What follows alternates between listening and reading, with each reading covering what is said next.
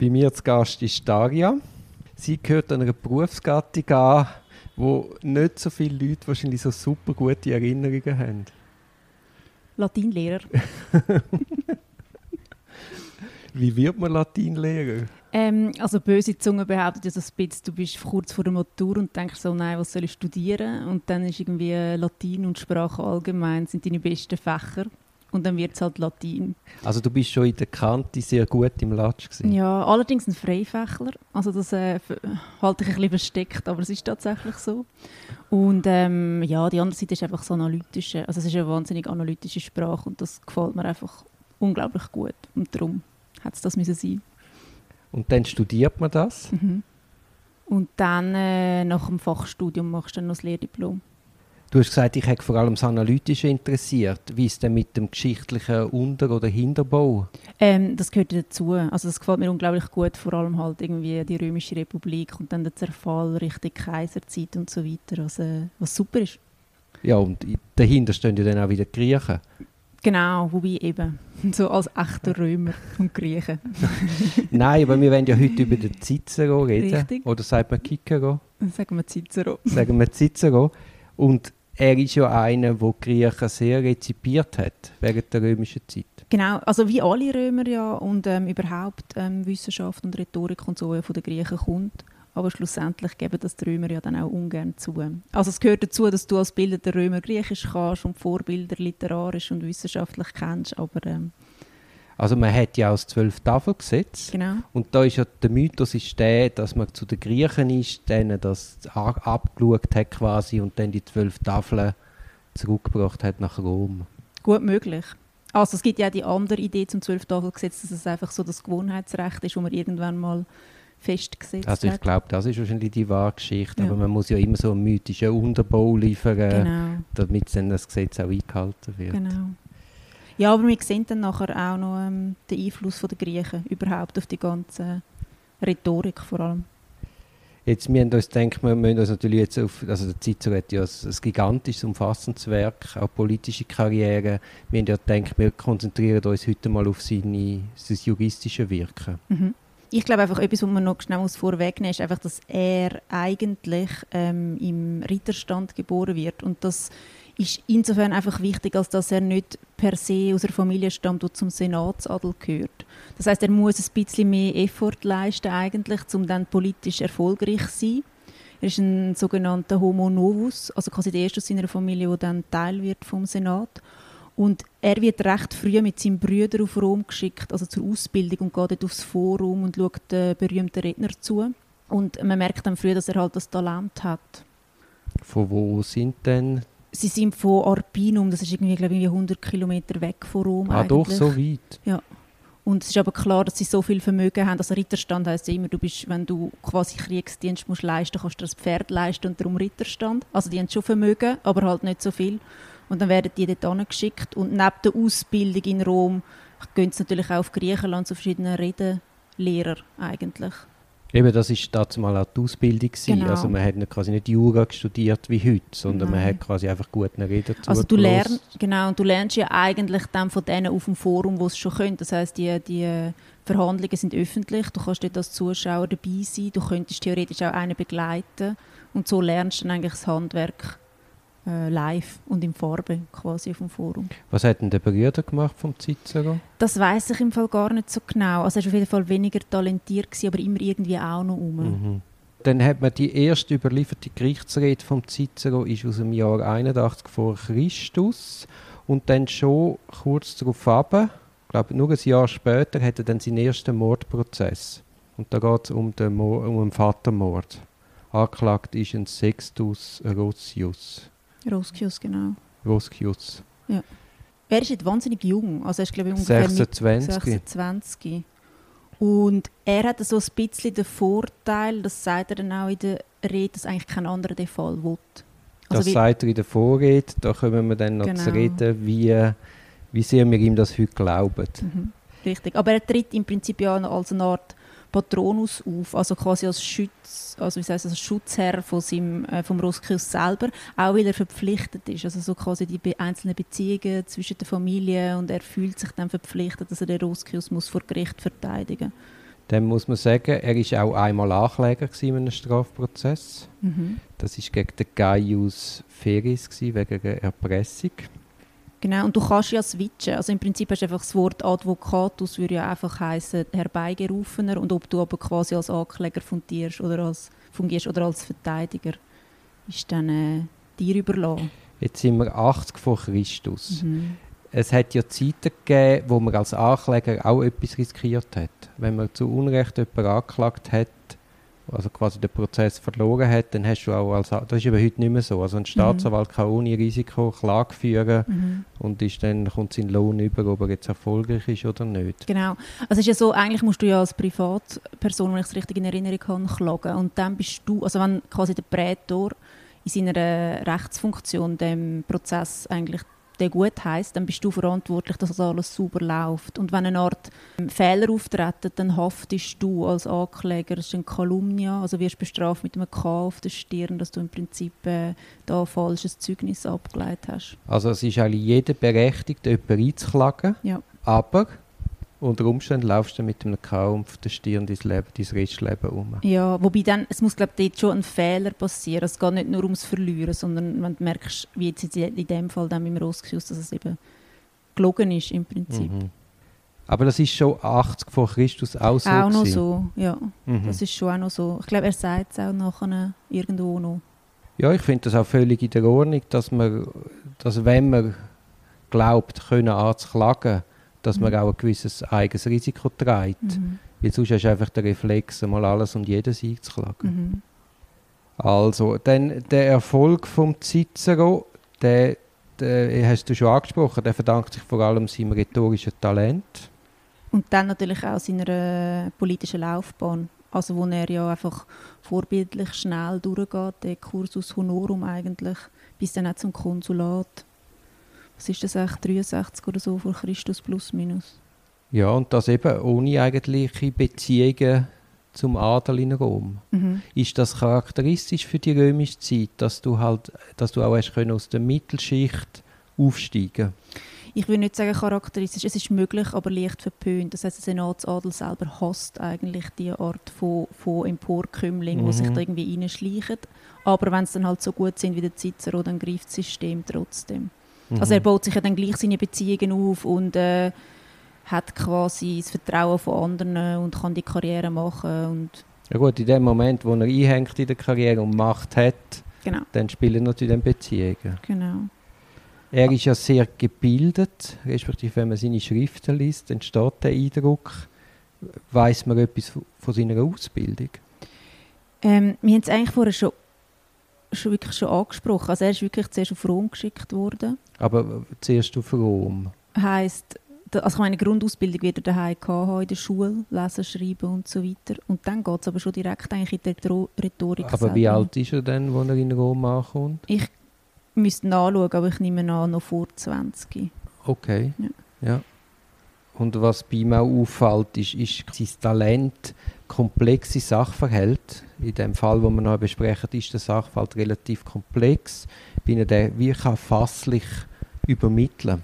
Mhm. Man sagt eben, dass er in Griechenland noch so eine philosophische Richtung ähm, die Schule besucht hat. Das ist ein, ein, er ist eigentlich ein skeptischer Akademiker. Das heißt, er hat so die Fähigkeit, ähm, das Für und Wider von einer Sache so zu erörtern. Also, dass man bewusst hinterfragt und beide Positionen anstellt und dann beurteilt. Ah, das war eine Schule, gewesen, wo Also- das im, die spezielle Rhetorik gelernt hat. Nicht, also auch eigentlich dann Philosophie oder Denkweise, also die Akademie von Platon eigentlich mit so einem skeptischen Einschlag. Das heißt, dass man eben nicht mehr alles als reine Wahrheit anschaut, sondern eben auch hinterfragt und gegenüberstellt und Mhm. dann so im Prinzip den Unterschied rausholt. Und weiß man auch, bei wem er in der Lehre, quasi in der juristischen Lehre war? Äh, es hat ein paar Namen, ich habe sie aber nicht da. Aber die sind nicht so bekannt wie er heute. Also Mhm. von denen haben wir, reden wir heute in dem Fall nicht mehr. Nein, also er ist ja einfach, sie, das, was wir von ihm haben, ist einfach wie das meiste und das andere wird dann schwieriger in der Überlieferung. Mhm. Jetzt muss man sagen, die, äh, die Gerichtsrede, das ist ja das Plädoyer, das wir jetzt dann zusammen besprechen. Mhm. Es ist eben der Mordprozess. Das muss man sagen, das hat er selber herausgegeben. Mhm. Und das ist ausdrücklich herausgegeben worden für die Jugend zum Lernen.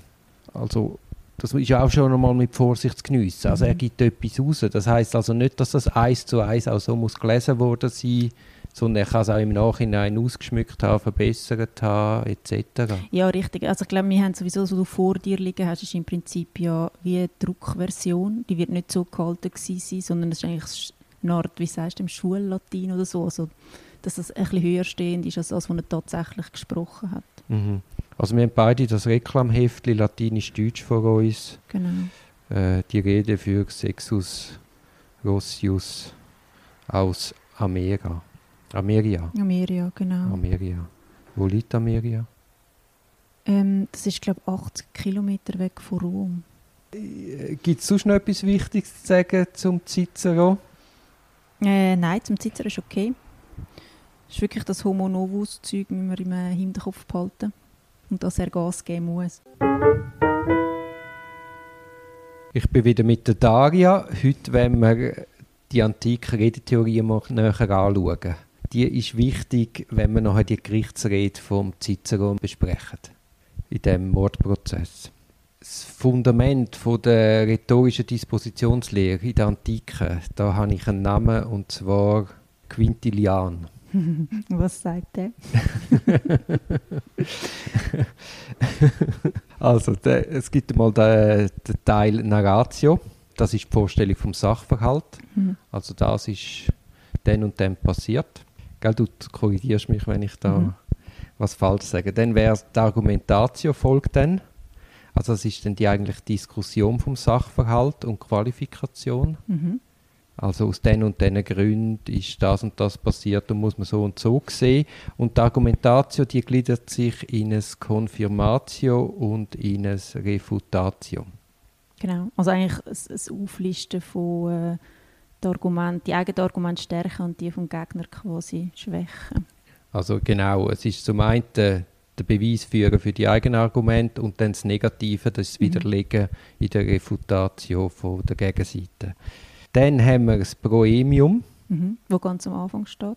Ah, das kommt, ganz, das kommt Ja. vor der Narratio. Mhm. Es ist einfach die Rhetorik selber oder wie ich quasi meine Verteidigung aufbaue, ist in der Antike unglaublich wichtig. Also das heißt, ich überzeuge hauptsächlich so, dass ich den Richter, also ich rede so, dass ich den Richter muss überzeugen von meiner Sache. Und für das hast du eigentlich Das das, ist Proemium. hoffentlich heute nicht anders. Ja, Auch wenn man etwa die den Eindruck hat. also eben, das Primat ist das Überzeugen vom Gericht. und Die- ah, Entschuldigung. Also, Nein. man hat auch in dem Proemium gibt es die sogenannte Captatio Benevolentiae. Das heißt, ich bitte eigentlich Zuhörer, in dem Fall das geschworene Gericht oder die Richter selber, ums Wohlwollen von dem, was ich sage. Und das ist meistens ein Aufstellen von der Richter und sagen, ah, ja, ich bin eh nur klein, aber ich probiere es jetzt und bescheiden und so. Und was, was wir beim Cicero auch haben. Er macht sich wiederholt Ja. klein und massiv, dass er halt aufsa- aufsteht und sagt, dass eigentlich ist es überraschend, dass ich jetzt da als Youngster aufstehe und irgendetwas sage, aber eigentlich ähm, ist natürlich alles taktisch. Und darum ist das Proemium so wichtig. ich wollte vorher noch ein- einflechten.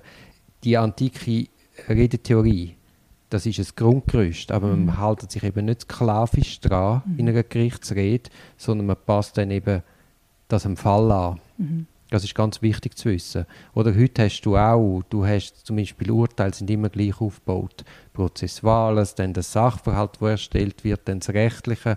Und es gibt auch ganz viele Anwälte, die sklavisch sich an diesen Aufbau halten. Mhm. Aber das ist natürlich nicht Selbstzweck.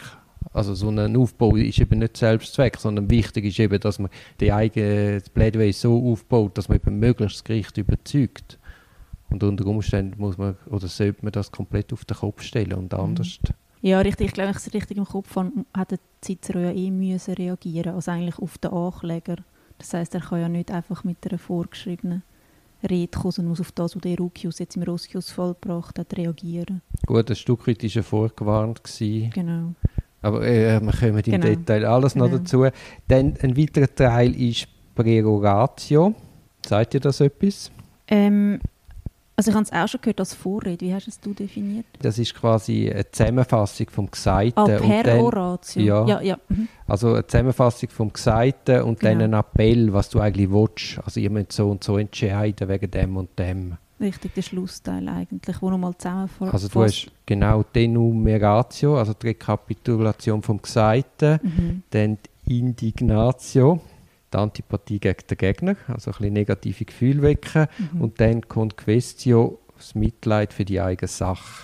Und dann gibt es noch weitere Teile zu Zeiten vom Cicero, nämlich Proposito. Das ist quasi, das käme nach der Narratio, wo man dann den Streitpunkt genau bezeichnet. Also nochmal, du erzählst, was Sachverhalt ist und dann sagst du, um das genau geht es. Und Partitio. Mhm. Eigentlich Gliederung, dass ich nochmal zeige, wie, mich, wie meine Beweisführung im weitesten Sinne Genau, wird. dass du den Hörer quasi wie mitnimmst. Ich mache jetzt das, dies und jenes. Mhm. Genau. Überhaupt das Element vom äh, Movere, also vom Bewegen von, von Zuhörern und Richtern, das ist einfach in allen Teilen irgendwo durch vertreten. Also das ist jetzt die klassische Schultheorie mit Mhm. diesen ganz komplizierten Begriff. Aber nochmal, das ist quasi auf den Einzelfall taktisch geschickt anzuwenden. Und wir schieben das jetzt in einem extra Podcast vor, weil es zu der Beurteilung vom Cicero, dass man das überhaupt kann ermessen was er da leistet mit, seiner, mit seinem Plädoyer, ist, ist nicht ganz unwesentlich, dass man halt den klassischen Aufbau kennt. Mhm. Jetzt noch schnell zur Gerichtsrede an sich. Also wer sind die Zuhörer vom Cicero? Also im Prinzip können das ja alle sein. Also wichtig ist einfach, dass er direkt mit dem äh, Geschworenengericht redet. Die muss er überzeugen, weil das sind die, die abstimmen werden darüber. Und wie viele sind die? Wie viele Geschworene haben wir? Ich weiss die genaue Zahl nicht mehr, ich meine die etwa 10. Also die Zahl ist auch unterschiedlich noch verändert worden. Und es ist ja so, dass du auch als ähm, Ankläger und Verteidiger kannst du auch ein bisschen mitreden. Also aus einer Wahl von Richter, wer du willst oder nicht willst. Du kannst eine gewisse Anzahl sagen, die du nicht willst haben in dem Geschworenengericht. rein. Mhm. Und wer leitet dann die Verhandlung? Der Prätor. Oder ein Prätor. Und der. Prätor selber ist nur beratend und leitend oder ist er auch involviert ins Urteil? Ich meinte, er hat keine Stimme und ich meinte außerdem, dass das Geschworenengericht nicht untereinander dürfen reden Also sie werden nachher mit so einem Büchsli, wo du die Stimme abgibst. Ah, das ist wie bei den so- Griechen, dort hast du auch Ja. so 500er Besetzungen gehabt, Ja, wo einfach einen Stein rühren. Richtig, ja. und du darfst, sie dürfen sich eigentlich nicht austauschen. Und wie muss man sich so eine, Gerichtsverhandlung vorstellen? Die fährt am Morgen an und wird durchgezogen. Im Prinzip ja, du wirst, also zu einem gewissen Zeitpunkt wird die Bühne aufgestellt, das Tribunal, also wo, wo wir auch noch haben in unserer Sprache. Und dann hocken die dort verteilt, das ist eine Anklagerseite und eine Verteidigerseite und das Publikum im Hintergrund, Und wo ist das gestanden, das Tribunal? auf dem Forum meistens. Das Forum Romanum. Und dann hat es beliebig viele Zuschauer gehabt. Wer es interessiert hat, hat können go können hören. Genau. Mhm. Super spannend. Also hast du Mhm. quasi wie eine Arena aufgebaut. Ja, das ist eh, also Geschichte und Rhetorik und alles das ist etwas, was in Rom ja immer auf der Straße passiert. Also die Idee ist ja, dass wenn du durch Rom schlenderst als antiker Römer, dass du mit deiner Geschichte und deiner, äh, wie sagst du, mit der Mythologie und der Rhetorik und der Rechtsprechung eigentlich immer in Kontakt bist. Das heißt, du hast Säulen und Statuen und öffentliche Reden und Also das heißt jetzt für den Cicero, wenn wir uns jetzt in Cicero reindenken, er kommt da als Neuer auf Rom, hat da eine riesige Plattform und Bühne. mhm. Es ist eine einmalige Chance, sich sofort berühmt zu machen. Mhm. Aber wenn er den Prozess verliert, ist es vorbei. ist es vorbei. Mhm. Aber er weiß auch, dass er nicht verlieren wird. Dazu kommen wir noch. Dazu kommen wir noch. Wenn er verliert, hat er dann auch ein K auf der Stirn? Nein, weil er hat ja nichts falsch gemacht. Also er hat Ah. ja nicht zu Unrecht jemanden vor Gericht gebracht. Aber kann er dann mit jedem Argument verteidigen? Oder gibt es auch da Grenzen, wo man dann sein persönliches Wohl riskiert? Also im Prinzip kann er ja erzählen, was er will. Mir ist, kein, also mir ist nicht bekannt, dass der Verteidiger äh, bestraft würde. Es ist wirklich das K von dieser, von dieser Kolumnia eigentlich passiert wirklich dann, wenn du fälschlicherweise eine Anklage machst. Also und du Mhm. sagst, er hat mir das Geld gestohlen, das stimmt gar nicht und dann fliegt es auf. Mhm. Aber es geht für den Cicero geht um Ruhm und Ehre und, und, und seine ganze, seine ganze Zukunft in Rom. Ja, um sich auch etablieren innerhalb von dieser Gesellschaft. Und darum darf er natürlich wie nicht scheitern. Gut, jetzt ist ja der Beklagte, der Russius Sexus Roskius, ja. aus Ameria, Mhm. ist ja gar kein Römer. Doch, natürlich. Also er ist römischer Bürger. Also die Idee von römischer Bürger ist ja weitläufiger als die Stadt selber. Und dann ist es normal, dass der, der Prozess nicht in Amerika stattfindet, sondern in Rom. Ähm, Oder liegt es daran, dass der auf Rom geflüchtet ist, weil man ihm in Amerika nach dem Leben getrachtet hat? es kommt ja darauf an, wo er angeklagt wird. Also natürlich ist er auf Rom geflüchtet und ich nehme an, die Anklage ist dann in Rom selber Ja. gemacht worden. Darum findet es dort statt. Aber hätte jetzt der, der Kläger auch können in Amerika klagen es gibt theoretisch die Möglichkeit, quasi außerhalb von Rom zu klagen. Ist aber da nicht in Frage gekommen. Wieso? Weil man dort klagen muss. Gerichtsstand ist dort, wo er sich aufhält. Ich weiß nicht, ob es so fixiert ist. Also weißt du, in der Schweiz wäre es Ja. jetzt so, ist, ist es eigentlich der Tatort oder der Ja. Erfolgsort. Ja. Aber eigentlich nicht, wo er sich aufhält. Nein, aber an das bist du so nicht gebunden. Also, tun wir uns mal um den Mordprozess, steigen wir mal ein. Sag ja, es geht jetzt um einen Mordprozess. Und zwar nicht einfach ein Mordprozess, sondern ein Vatermord. Das ist wahrscheinlich das schlimmste Verbrechen im alten Rom. Ja, dass man, wenn man quasi gegen seinen Pater vorgeht, dann äh, geht man indirekt auch gegen den Staat vor. Da bringt man gewisse Sachen im Staat ziemlich ins, äh, ins, wie sagt man dem, ins Beben. Ist jetzt der Pater Familias, der da ermordet worden ist, ist das ein römischer Senator gewesen?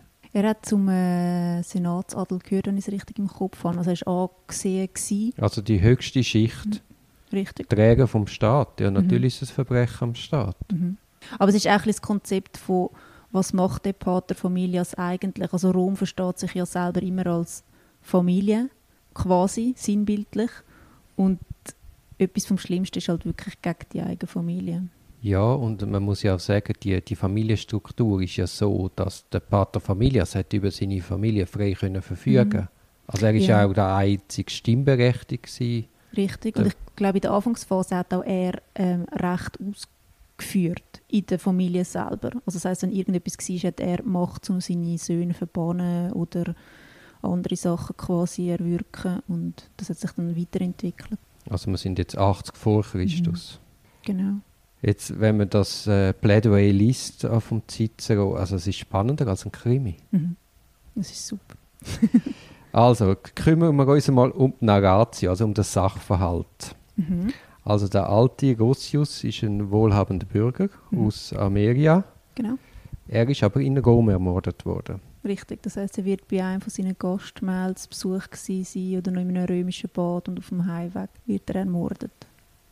Jetzt gemäß der Sachdarstellung von Cicero ist der Mord begangen worden von zwei Verwandten vom Rossius. Richtig? Weißt du, wie die heißen? Also wie wollen wir die nennen? Also einer ist der T. Rossius Capito und der andere ist der T. Rossius Magnus. Also einfach Capito und Magnus, würde man sagen. Capito. und Magnus. Also, Also- sind ihre Beinamen. Also aber weißt du, dass wir jetzt fürs Weitere nicht jedes Mal die ganzen Namen müssen sagen? Ja, einfach Capito und Magnus. Wieso werden sie auch unterschieden? Also Gut. quasi anhand vom dritten Namenselement. Sind denn das enge Verwandte vom Opfer? Ich glaube, so etwas wie Cousin, also vom äh, Roskius selber, vom Sohn. Also ich nehme an, sie sind Kind von... Vom Brüder. Ja, so etwas müsste es sein. Also nicht so weit weg. Und eben der Cicero stellt es so dar, dass die zwei sollen den Mord begangen haben Mhm. und das dann dem Sohn in die Schuhe schieben. Mhm. Jetzt gibt es ein paar Indizien für die Theorie, die er benennt. Ein Indiz ist, dass die Ermordung noch in der Nacht, wo es passiert ist, nach Amerika gemolden worden ist, und zwar zum Capito. Und der Bote, wo das am Capito soll gemolden haben, ist, ein entfernter Freund vom Magnus. Mhm. Ich glaube, Glaucus hat er geheißen. Und also die Genau. Ironie an der Geschichte ist, der Leichnam ist eigentlich noch warm, er geht los, er macht die 60 oder 80 Kilometer durch die Nacht durch und dann kommt die Todesnachricht nicht ins Haus vom Sohn, zum sagen, hey, dein Vater ist gestorben, sondern eben eigentlich beim Find quasi, Also, Moment, das ist einfach die Sachdarstellung vom, vom Cicero, richtig. wo nicht Beweis geführt wird. Nein. Dann kann man quasi sagen, follow the money, weil das Erbe Mhm. landet dann zum Teil beim Capito und beim Magnus. Mhm. Und das mit der tatkräftigen Unterstützung von einem Cornelius, und jetzt muss mir helfen, Chrysogonus. Chrysogonus. Chrysogonus. Chrysogonus. Und das ist ein freigelassener Sklave Mhm. In dem, Im Dienst vom Sulla. vom Sulla. Das ist ganz entscheidend. Mhm. Der Sulla ist wer? Der Sulla ist äh, im Prinzip der vorhergehende Diktator. Also der gehört eigentlich zu den Optimaten zum Senatsadel und der hat dann irgendwann äh, vor 80 vor Christus ja den Konflikt mit den Popularen. Also es gibt dort Ärger wegen der Heeresreform. Da gibt es das hin und her und hin und her und er übernimmt dann das Amt vom Diktator nach Bürgerkrieg und Diktator ist ja wertefrei der Antike. Das ist einfach der, der das Wort führt für gewisse Zeit. Und dann räumt er die auf, also einfach formuliert. Das heißt, er, er, löscht seine Gegner aus und setzt die Proskriptionsliste ein. Das heißt, man kann Namen draufsetzen von Leuten, die man im Prinzip nicht mehr will, bös gesagt. Also das heißt, all die Popularen werden ähm, ausgemerzt und wenn ich auf die Liste komme, bin ich vogelfrei. Das heißt, ich werde ermordet und mein Vermögen wird versteigert. Genau. Jetzt nochmal schnell zurück. Mhm. Also entscheidend ist, dass der Chrysogonus, den ich nie wieder richtig ausspreche, wo quasi am ähm, Capito und dem Magnus hilft, ist politisch geschützt. Von oberster Stelle aber nicht offiziell. Also, nein, nein. Aber niemand wagt ihn anzulangen, weil man weiß, er ist die rechte Hand von Sulla. Und genau. Proskriptionslisten sind eigentlich schon zu zur Zeit von dem Fall und auch zum Zeit vom äh, Mord am Sextus Roscius. Das ist noch wichtig zu sagen. Was heißt Proskription? Das heißt eigentlich wirklich heißt so aufschreiben, also nach vorne schreiben. Das ist so eine Liste, wo du aufgeschrieben wirst, wo man, dich, wo man eigentlich öffentlich sieht, dass dein Name auf dieser Liste ist. Pro meint immer etwas, wo du nach vorne trägst. Und wenn du in dieser Liste bist, dann darfst du straffrei getötet werden. Mhm. Oder es ist sogar gerade noch weiter. Als römischer Bürger hast du sogar die Pflicht, jemanden, der auf dieser Proskriptionsliste steht, zu ermorden. Mhm. Und, ja. Richtig. Und ich meine, es ist, natürlich, es ist natürlich ein bisschen aus dem Ruder gelaufen. Oder? Das heisst, es kommen Leute auf die Liste, die nicht drauf gehört haben. Und ähm, es haben sich dann die sogenannten Sikari ausgebildet. Das sind so die Meuchelmörder, die dann einfach im Prinzip Kopfgeldmäßig... Kopfgeldjäger durch die Straße ziehen und die Leute ähm, straffrei ermorden. In unserem Fall ist jetzt die grosse Frage, ist der Sexius Rossius, ist der zu Recht auf dieser Proskriptionsliste gestanden oder nicht? Mhm, das ist ja das, was der Cicero diskutiert und eigentlich sagt, man hat seinen Namen schon nach Ablauf von der Frist draufgesetzt. Genau. Was außergewöhnlich ist, aber für die Verteidigung ist es immer wesentlich. Du hast in einem früheren Podcast gesagt, dass der Cicero weiß, dass es gut ausgeht. Und es gibt nämlich eine einfache Verteidigungsstrategie, wo sicher mit einem Freispruch enden würde. Aber der Weg wählt eben der Cicero nicht. Und zwar darum, wenn der Ermordete tatsächlich zu Recht auf der Proskriptionsliste gestanden wäre, dann wäre er ja vogelfrei gewesen und der Sohn hätte sogar die Pflicht gehabt, ihn zu ermorden. Das der, eigentlich könnte die Verteidigung nur kommen und sagen, ja, er steht ja auf der Proskriptionsliste man frage bitte da den Chrysogonus mhm. und es gibt ihm einen Freispruch. Mhm. Aber diesen Weg wählt man ausdrücklich nicht. Nein, aber das ist ja auch ein bisschen das, was einem so ein bisschen stutzig macht. Also im Prinzip könnte man es ja vergessen. Also sagen wir, sie mhm. kämen durch, sie schreiben dann auf die Liste und dann wäre es ja wie erledigt. Wieso muss jetzt quasi der Roskius Junior noch daran glauben? Nein, aber es geht eben ums Vermögen. Also mhm. der, der, Rossius, der alte Rossius ist auf der Liste, mhm. wird ermordet, sein Vermögen wird versteigert und mhm. landet beim Capito, Magnus und Chrysogonus. Und wenn man natürlich kommt und sagt, ja, der alte Rossius, man ist verspätet, hat er auf die Liste gesetzt, dann kann man ja sagen, okay, er ist verspätet, er ist ermordet worden, aber dann muss das Vermögen wieder zurück an die Familie. Mhm. Also im Hintergrund ist es ein Kampf ums Vermögen und mhm. gar nicht ein Kampf wer ist wirklich der, der Täter. Mhm. Also ich glaube, es geht ja ein darum, dass die drei, die da drin verwickelt sind, das Vermögen in Ruhe können, ähm, geniessen, verprassen im weitesten Sinn. Und darum äh, muss einfach der Sohn noch weg. Und sie versuchen ihn ja eigentlich zu ermorden. Also sie wollen ihn ja eigentlich auch loswerden. Sagt der Cicero. Ich möchte noch mal sagen, mhm. dass all die Proskription spielt eben auch bei den Richtern eine Rolle weil das sind natürlich auch Günstlinge von dieser Proskription. Also es profitieren ein bisschen alle von dieser mhm. Liste. Und das ist natürlich dann auch ein Problem beim Cicero, bei seinem Plädoyer.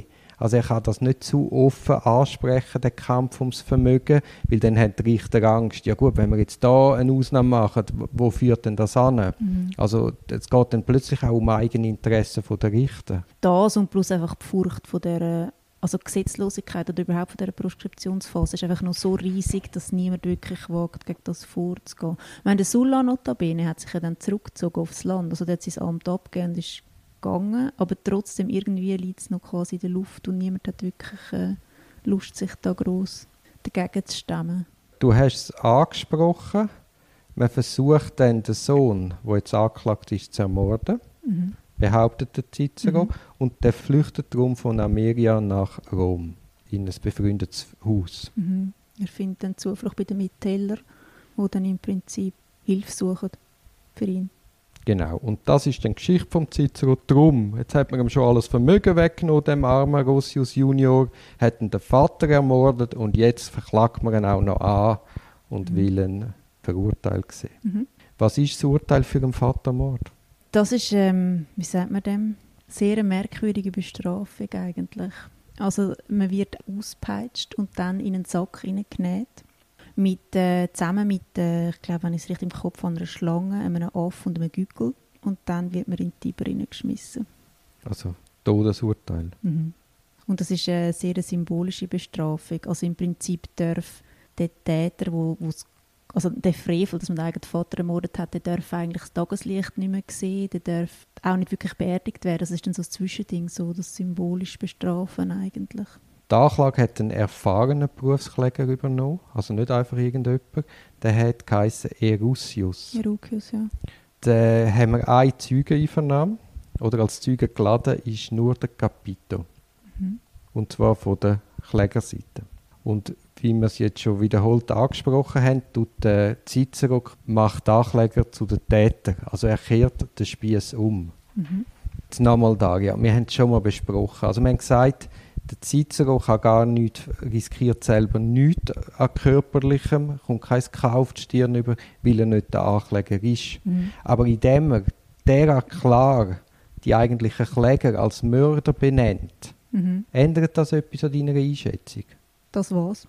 Ja, dass er ja, indem dass er den Spieß umkehrt und sagt, nein, nicht mein Mandant ist der Täter, sondern ihr. Also er, er führt ja wie einen Gegenprozess.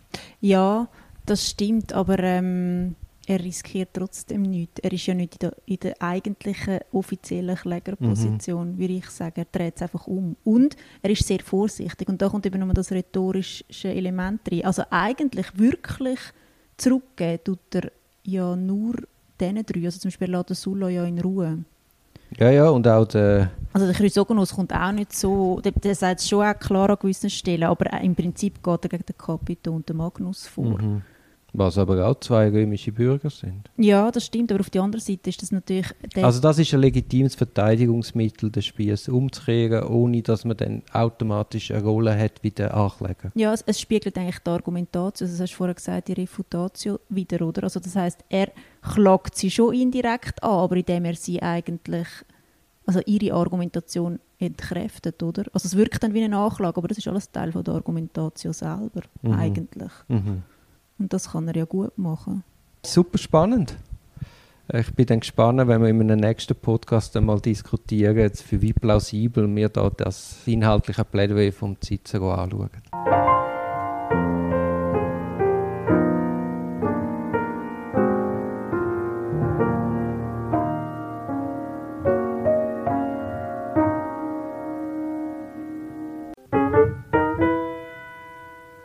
Daria, wir haben uns jetzt ein bisschen näher kennengelernt. Und du hast mir gerade erzählt, du bist Polizistentochter. Ja, also ganz eine andere Seite.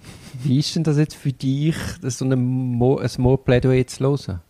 Ähm, ich habe halt einfach so eine kindliche Begeisterung für, äh, wie sagt man dem, Mordfälle von Polizistenseite und so. Also das heisst, Also die Aufklärung, du Ja. bist der Detektiv, der ja, überführen völlig, völlig. Das ist einfach, du bist so die Tochter von deinem Vater und willst alles wissen, wie er das gemacht hat und Aber dann hilft natürlich der Cicero, weil der Cicero kehrt, wie wir letztes Mal gesehen haben, um, mhm. sagt quasi, die Ankläger sind die Mörder und nicht mein Mandant. Also dann kannst du da voll mitgehen. ah, völlig. Also der Cicero ist eigentlich auf der guten Seite. Ja, würde ich sagen. Wobei, mich ärgert es ja dann immer, wenn Sachen nicht bis, bis ins kleinste Detail gelöst werden, oder? Also es bleibt, der Roski-Ausfall bleibt ja immer noch ein bisschen offen. Und das äh, macht mich völlig konfus. Ich hätte es gerne ganz gelöst. Darum bist du wahrscheinlich auch immer noch dran. ja, ich würde sagen, es lässt mich nicht in Ruhe. Also man kann es ja mal auch sagen, du bist ja auf mich zugekommen, weil du im Herbst irgendeinem äh, Symposium zu dem Text willst referieren Richtig. Und die Idee wäre eigentlich wirklich, den Mordfall als Mord zu präsentieren und dann schauen. Quasi mal juristische Inputs Genau. von mir, was ich da besonders spannend finde. Richtig, wie meine juristische Seite ist deutlich die schlechter, schwächer.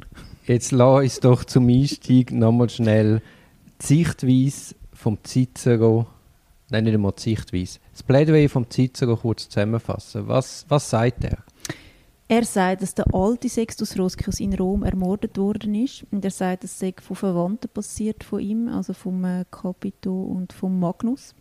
Und es sei angeblich dann so gewesen, dass die beiden als Vermögen hätten wollen, und zwar nicht allein, sondern zusammen mit dem Chrysogonus an der rechten Hand vom Sulla. Und zu diesem Zweck, also quasi zum als Vermögen kommen, haben sie nachträglich auf Proskriptionsliste gesetzt. Das hat dann ermöglicht, eigentlich, dass man das Vermögen versteigert hat. Zu der Versteigerung ist es gekommen und für einen Spottpreis ist dann äh, der Besitz vom alten Rosküs an die drei gegangen. Dann haben sie aber angeblich beschlossen, dass der Sohn noch loswerden also dass sich das Vermögen einfach besser verprassen lässt, wenn der Junior auch weg ist. Und der ist dann äh, in der Angst um sein Leben nach Rom geflohen und hat ähm, Zuflucht gefunden bei einer befreundeten Familie. Und dann haben die Verschwörer sozusagen beschlossen, dass man ihn anklagt wegen Vatermord, um ihn einfach loswerden. Und das hat einen Vorteil gehabt. Also man hat, sie haben geglaubt, dass eh keiner wie die Verteidigung übernehmen, weil es zu heikel ist, gegen den Chrysogonus vorzugehen. Also sagt alles der Cicero? Ja, richtig. Also das ist die Perspektive vom Cicero selber. Und es gibt eine einfache Verteidigung für den jungen Rossius, nämlich zu sagen, ja, mein Vater war ja auf der Proskriptionsliste, gewesen, ergo hat man das Vermögen zurecht verteilt, weil ich ihn ja töten mhm. Und das ist wahrscheinlich auch die eigentliche Strategie hinter, wenn es eine Strategie gegeben hat auf der Gegenseite und die wirklich die Mörder sind, das ist dann wahrscheinlich die Strategie gewesen, dass der Rossius Junior muss anerkennen, dass er seinen Vater zu Recht getötet hat. Mhm. Er müsste dann nicht einmal sagen, dass er ihn getötet hat, sondern er kann sagen, ja, er ist auf der Proskriptionsliste, mhm. äh, was klagt er mich mhm. an? Also, wie glaubwürdig ist die Sachdarstellung von Cicero? ich habe eigentlich jahrelang habe ich, äh, nie an ihm gezweifelt. Also was er ja gut, du kennst auch keine mhm. Gegenseite. Richtig, und das ist aber das Grundproblem. Das heißt, wir haben praktisch keine Quelle zu dem Fall außer der Cicero selber. Und darum ist es so wirklich schwierig zu sagen, was stimmt da und was nicht. Zum Beispiel auch, wie hat man entdeckt, dass sein Name nachträglich auf der Liste erschienen ist? Warum gibt es keine andere schriftliche Zeugnis von dem Fall, wo doch so viel Furore gesorgt hat? Wir kennen namentlich eben die Anklage nicht von Erucius. Und wir wissen indirekt via Cicero, dass der die Anklage recht schlecht geführt hat. Mhm was darauf schliessen lässt, wenn denn das alles stimmt, alles unter dem Vorbehalt, dass die sich eben dieser Sache schon sehr sicher sind, dass sich der, äh, der Rossius Junior halt auf die Proskriptionsliste beruft und so seinen Kopf rettet, aber dann das Vermögen verliert. Mhm. Also vor allem, wenn der Rukius selber sagt, also ist laut Cicero total schlecht vorbereitet. Das heißt, er ist schon ein erfahrener, aber offensichtlich nicht so talentierter und man hat wirklich damit gerechnet, dass keine Verteidigung stattfindet. Ja. Oder keine gute sozusagen. Aber es kann auch sein, dass das bewusst so geführt worden ist, weil man ja dann gewisse Themen gar nicht hätte aufrufen mhm. Also all die Hintergründe, all die Vermögensgeschichten, das hat ja die Gegenseite gar kein Interesse gehabt, dass man das da auf dem Forum diskutiert. Mhm. Sondern die haben einfach sagen, schau, die und die Indizien sprechen gegen den Sohn mhm. und dann kommt der mit der Proskriptionsliste mhm. und redet so seinen Kopf. Mhm ich habe einfach halt ein bisschen Mühe damit, ich verstehe nicht, wieso sie das gemacht oder riskiert haben. Das ist schon klar, dass sie sich überheblich und sicher gefühlt haben, dass es wird gerade laufen und niemand die Verteidigung übernimmt, aber im Endeffekt frage ich mich, ob es nicht besser gefahren wäre, wenn sie einfach nichts gemacht hätten. Gut, im Nachhinein ist man erstens immer gescheiter und zweitens darfst du nicht ganz außer Acht lassen, dass sich in Amerika, wo die Länder auch sind, hat sich Widerstand zeigt. Mhm. Und dann sind ja sogar eine Gesandtschaft, ist ja dann sogar zum Sulla marschiert und hat, hat quasi wählen, dass man das Land zurückgibt. Hat dann also, aber nur der Chrysogonus äh, zu hören bekommen. Genau, aber man hat, also die Gesandtschaft ist gegangen und hat die Rückerstattung von der Güter an Rossius Junior wählen. Mhm. Also da muss sich in der Gegend doch ein gewisses Ungerechtigkeitsgefühl artikuliert haben. Mhm. Vor allem, weil also es hat auch mit dem Eintrag in der Proskriptionsliste zu tun, wieso sollte der ältere Rosküs auf die Liste, die immer auf der Seite von der Optimaten war und somit auf der Seite vom Sulla. Also er war nicht mal auf der falschen Seite in diesem Bürgerkrieg. Mhm. Eben, aber da hast du deine mhm. Erklärung. Mhm. Also irgendwie haben sie sich dann doch nicht so sicher gefühlt, wenn es denn so ist. Mhm. Und dann hat man zwar nur den Chrysogonus können abwehren, die Gesandtschaft wieder heimschicken, aber hast du dann gleich müssen befürchten, dass das allenfalls bis zum Sulla dringt. Mhm. Also, aber da fängt jetzt mein Problem an. Weil Teil von dieser Gesandtschaft ist auch der Capito. Mhm. Der Capito, wo ja dann schlussendlich bereichert ist. Jetzt, wenn man sagt, die Leute in Amerika haben ein Unrechtsbewusstsein, die finden, das ist ein Skandal, dass dann ausgerechnet der Capito der Wortführer von dieser Gesandtschaft soll sein, geht doch rein logisch nicht. Weil die Leute wüssten ja, dass der Capito der Hauptprofiteur ist von dem von dieser Proskription und Versteigerung von der Ländereien von Rossius. Ich frage mich, ob sie das zu dem Zeitpunkt schon wissen. Ja, also er ist auf der Proskriptionsliste. Das Nein, aber dass das Vermögen an Capito gegangen ist. Weil der Aufkäufer selber ist ja offiziell der Chrysogonus. Ah, meinst du, der hat dann da ein doppeltes Fall, aber er muss ja damit rechnen, dass früher oder später, Das Ganze auffliegt. also das hat ja nicht Aussicht, zum ewig unter dem. Deckel zu halten. Nein. Aber es könnte natürlich sein, dass der Chrysogonus dann dem Capito sagt, «Look, geh wieder heim mit deiner Bande, ich gebe dir dafür drei Ländereien.» Das kann sein, ja. Also das ist ja dann auch wieder die Theorie vom, vom Cicero, dass er eben sagt, raffiniert hat der, Chryso, hat der Capito und der Chrysogonus eben geschaut, dass die gar nicht bis zum Sulla vordrungen sind. Mhm. Also dann gehen wir überein, dass der Capito die Länder muss er erst bekommen haben nach dem Gang zum Sulla. Gemäss Sachdarstellung vom Cicero ist es eben aber anders. Er sagt, er dort schon gehabt. Mhm. Mhm. Aber wenn man dann sagt, okay, er wird vom Chrysogonus bestochen, der Capito, dann stimmt eben der ganze Komplott nicht. Also wenn der Chrysogonus der Capito muss bestechen, damit er wieder heimgeht, dann kann der Komplott nicht stimmen, dass der Capito und der Magnus in Rom des Rossius Senior umgebracht haben. Mhm. Also dann geht die ganze Geschichte zusammen. Auseinander. Ja. Glauben wir immer noch, was der Cicero da erzählt? Wir wollen immer noch glauben. Das ist auch so ein Polizistenproblem, Oder? dass alle entlastenden Beweismittel einfach ausblendet. Oder? Einfach Augen zu und durch. ja, eben, das machst du jetzt da.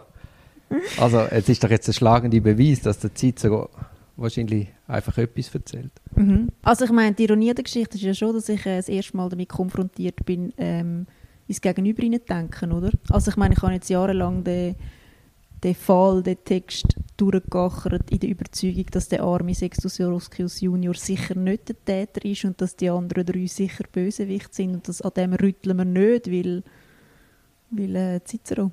Darum braucht es eben immer auch eine Verteidigung, wo sich konsequent in die Gegenseite, in die verschiedenen Positionen Mhm. eindenkt. Und da kann der Staatsanwalt oder der Richter noch so ausgewogen sein. Mhm. Die Arbeit macht er nicht, weil er es gar nicht so sieht. Mhm. Also weißt du, jemand, der konsequent Gegenposition durchleuchtet, spiegelt, zerhackt, wieder zusammensetzt, schaut, stimmt Mhm. das wirklich so? Es ist einfach so, als Klammerbemerkung, also vielleicht eine größere Klammerbemerkung, ist halt noch, die Frage ist so ein bisschen, tut der Cicero wirklich einen Mordprozess führen oder nicht eine größere Sache? Das heißt, ihm ist ja nicht, also er setzt ja den Mord nicht zwingend im Mittelpunkt von der Sache, sondern eigentlich geht es ja immer noch um den Staat selber, der einfach aus der Fuge geratet. Und die drei werden ja weniger angeklagt für den Mord, als vielmehr, dass sie äh, eine Sache machen, wo das Recht im Staat eigentlich ins Wackeln bringt. Und das ist eigentlich eine Art Anklagepunkt, den, ihn, den er bringt, der Cicero. Es geht nicht mal zwingend darum, dass sie den Vater ermordet haben, sondern dass sie aufgrund von den ganzen Proskriptionslisten, und so weiter, die Wirren, im Prinzip das, was heilig ist, also das heißt das Gesetz im Staat, brechen. Also, das ist mir klar. Mhm. Aber er hängt zu von einer Geschichte, die wenig plausibel ist. Ja. Und es ist mir klar, warum er das macht. Weil er braucht eine Alternativversion. Er kann nicht kommen und einfach die Proskriptionsgeschichte erzählen, Mhm. sondern es hat einen Mord gegeben, es braucht einen Täter. Mhm. Jetzt die Frage ist einfach, Also er kann den Unschuldsbeweis offensichtlich nicht führen. Er behauptet zwar, der Sohn sei in Amerika gsi, wo der Vater in Rom umgebracht worden ist. Mhm. Wäre ja eigentlich ein einfacher Beweis. Aber der Beweis führt er nicht. Also scheint es mir dort äh, scheint er den nicht können zu führen, also der Alibi-Beweis. Oder will er nicht führen? Oder will nicht führen, aber er könnte auch, wenn er... Ja, weil ich meine, schlussendlich, eben, ich, sag- vielleicht geht es ihm ja wirklich nicht um den Mord, sondern es geht ihm um mehr, ums Wohlergehen im Staat selber. Und dann ist es ja eigentlich egal, wenn es nicht ganz aufgeht mit diesen Argumentationen. Ja, mal, nein, nein, nein, wenn dann das Gericht das durchschaut, dass die Geschichte so nicht ganz verhebt, Mhm. dann geht ihm alles zusammen, dann verliert er den Prozess ganz. Ich bin da eben nicht ganz sicher, weil ich finde, also jetzt einfach aus, der, aus dem Fall jetzt da raus vom Roskius selber, finde ich, ist er ja wahnsinnig schwach, was den Mord selber betrifft. Wo er stark ist, ist das Appellieren an die Richter, die Ordnung im Staat wiederherzustellen. Also er begründet Aber das kann er nur machen, wenn er eben die Gegenseite als böse darstellt. aber nicht als Mörder. Und das ist eben der Punkt. Ich meine, es geht ihm nicht um den Mord selber, sondern dass sie im Prinzip schlechte Exemplare sind, die in Zukunft der Republika schaden werden. Und das ist eigentlich die Hauptargumentation, die er bringt.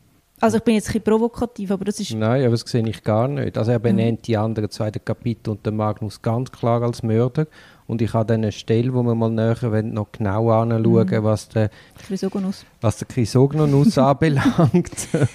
Das, das macht er schon, aber ähm, am Schluss, dann, wenn du Peroratio hast, dann kommt er ja nochmal auf den Zerfall im Staat selber. Also es geht ihm wirklich darum, um die Exemplar vom schlechten Verhalten rauszumerzen, ob sie jetzt für den Mord verurteilt werden oder für irgendetwas anderes. Mal, er braucht eben den Mord, weil sonst kommen die Geschworenen eben zum Schluss, dass eigentlich dieser Präskriptionsliste, das sind ja alles äh, Opportunisten, die davon profitieren. Also er, er muss, er, er kommt nur via, via die Darstellung vom Mord an die Gegenseite zu seinem Ziel, wo er dann eben die Leute dazu bringt, gegen ihre eigenen Interessen zu entscheiden. Jetzt im Endeffekt haben wir ja bei uns den Fall, dass der Rossius Junior nicht vom Mord am Vater profitiert, sondern eben wegen der Präskript Präskriptionsliste andere. Mhm. Das an sich heißt ja dann auch nicht, dass der Rossius Junior unschuldig ist. Mhm. Aber er ist... Ähm, Also er könnte ja schon Hoffnungen haben, er kann der Mörder sein und dann hat man halt via Präskriptionsliste das stimmt, aber die Frage ist immer so, also was will er dann? Im Prinzip ist er ja schon auf dem Land gut gewesen. Und er ist ja nicht, also laut der Darstellung vom Cicero ist er ja nicht irgendwie ein geschossener Hund, der überhaupt kein Vermögen hat. Gut, aber da wissen wir einfach zu wenig und wir wissen nicht, Mhm. was er für Hoffnungen gehabt hat. Ja. Also nur weil er dann am Schluss mit leeren Händen da steht, heißt eben nicht, Mhm. dass der Rossius unschuldig ist. Mhm. Also es geht um ein Millionenvermögen. Mhm. Aber wir müssen sagen, die Leute in Amerika halten ihn offensichtlich nicht für den Mörder. Ja. Nein. Kann man sich noch die Frage stellen, wenn ich, was denkt der Cicero wirklich? Also würde die Strafverteidigung führen, wenn er denken würde, der Rossius Junior ist wirklich der Mörder? Das ist eine gute Frage. Aber ich habe das Gefühl, dass das für ihn keine Rolle spielt. Es spielt wahrscheinlich keine Rolle und zudem muss es auch nicht heißen, dass er die Wahrheit weiß. Mhm. Aber ich würde sagen, dass er einfach aus reinen Karriereüberlegungen einfach seinen Moment gesehen hat. kommen. Also dass das einfach der Moment ist, wo er kann triumphieren kann. Und dann ist es unabhängig, ob er ihn für schuldig halten oder nicht. Dann gibt es noch den Aspekt, wo, man wesentlich, wo ich wesentlich finde, es sind ja bei der Tat sind ja Sklaven dabei gewesen. Mhm. Und zwar Sklaven vom Chrysogonus. Und der Chrysogonus weiß zu verhindern, dass die Sklaven als Zeugen angehört werden vom geschworenen Gericht. Also, wenn ich es richtig in Erinnerung habe, sind's, also beim Mord sind es noch Sklaven vom Roskius, vom Alten. Und die gehen dann mit dem Vermögen zum Chrysogonus Genau. Und weil der Besitzer kann bestimmen ob ihre Sache jetzt vor Gericht kann auftreten Mhm. oder nicht. Mhm. Und er sagt nein. Ja, Das wäre also ein Indiz, dass der etwas zu verbergen hat. genau. Weil man ja, also man gibt ja seine Sklaven nicht frei, wenn sie einem selber könnten schaden. Das würde dann aber heißen, dass der Chrysogonus doch mehr involviert ist in die Tat, als der Cicero so ins Glauben lassen will. Also er sagt ja ganz klar, der Täter ist der Magnus und, äh, Der Capito. und der Capito. Und dann haben sie Verschwörung mit dem Chrysogonus. Aber das ist wieder ein Indiz, wie wir es schon besprochen haben, dass eben vielleicht die ganze Sache vom Chrysogonus ausgegangen ist und der den Capito bestochen hat. Also er sagt schon klar, dass der auch irgendwo durch dabei ist, aber ich glaube, er wagt es einfach nicht indirekt vor Gericht so anzugreifen wie die anderen beiden, die dann aus seiner Sicht die Ausführenden sind. Aber Daria, er greift dann an. Mhm. Ob offen oder direkt oder explizit oder nicht. Es ist ganz klar, er greift dann an. Also inwiefern soll denn die Schonung, soll denn die Schonung der Chrysogonus milde stimmen?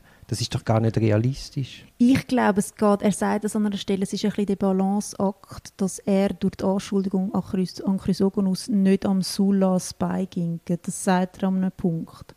Also er muss wie... Aber wenn er das sogar so sagt, ist ja ganz klar, dass es ihm nicht um eine Schonung geht.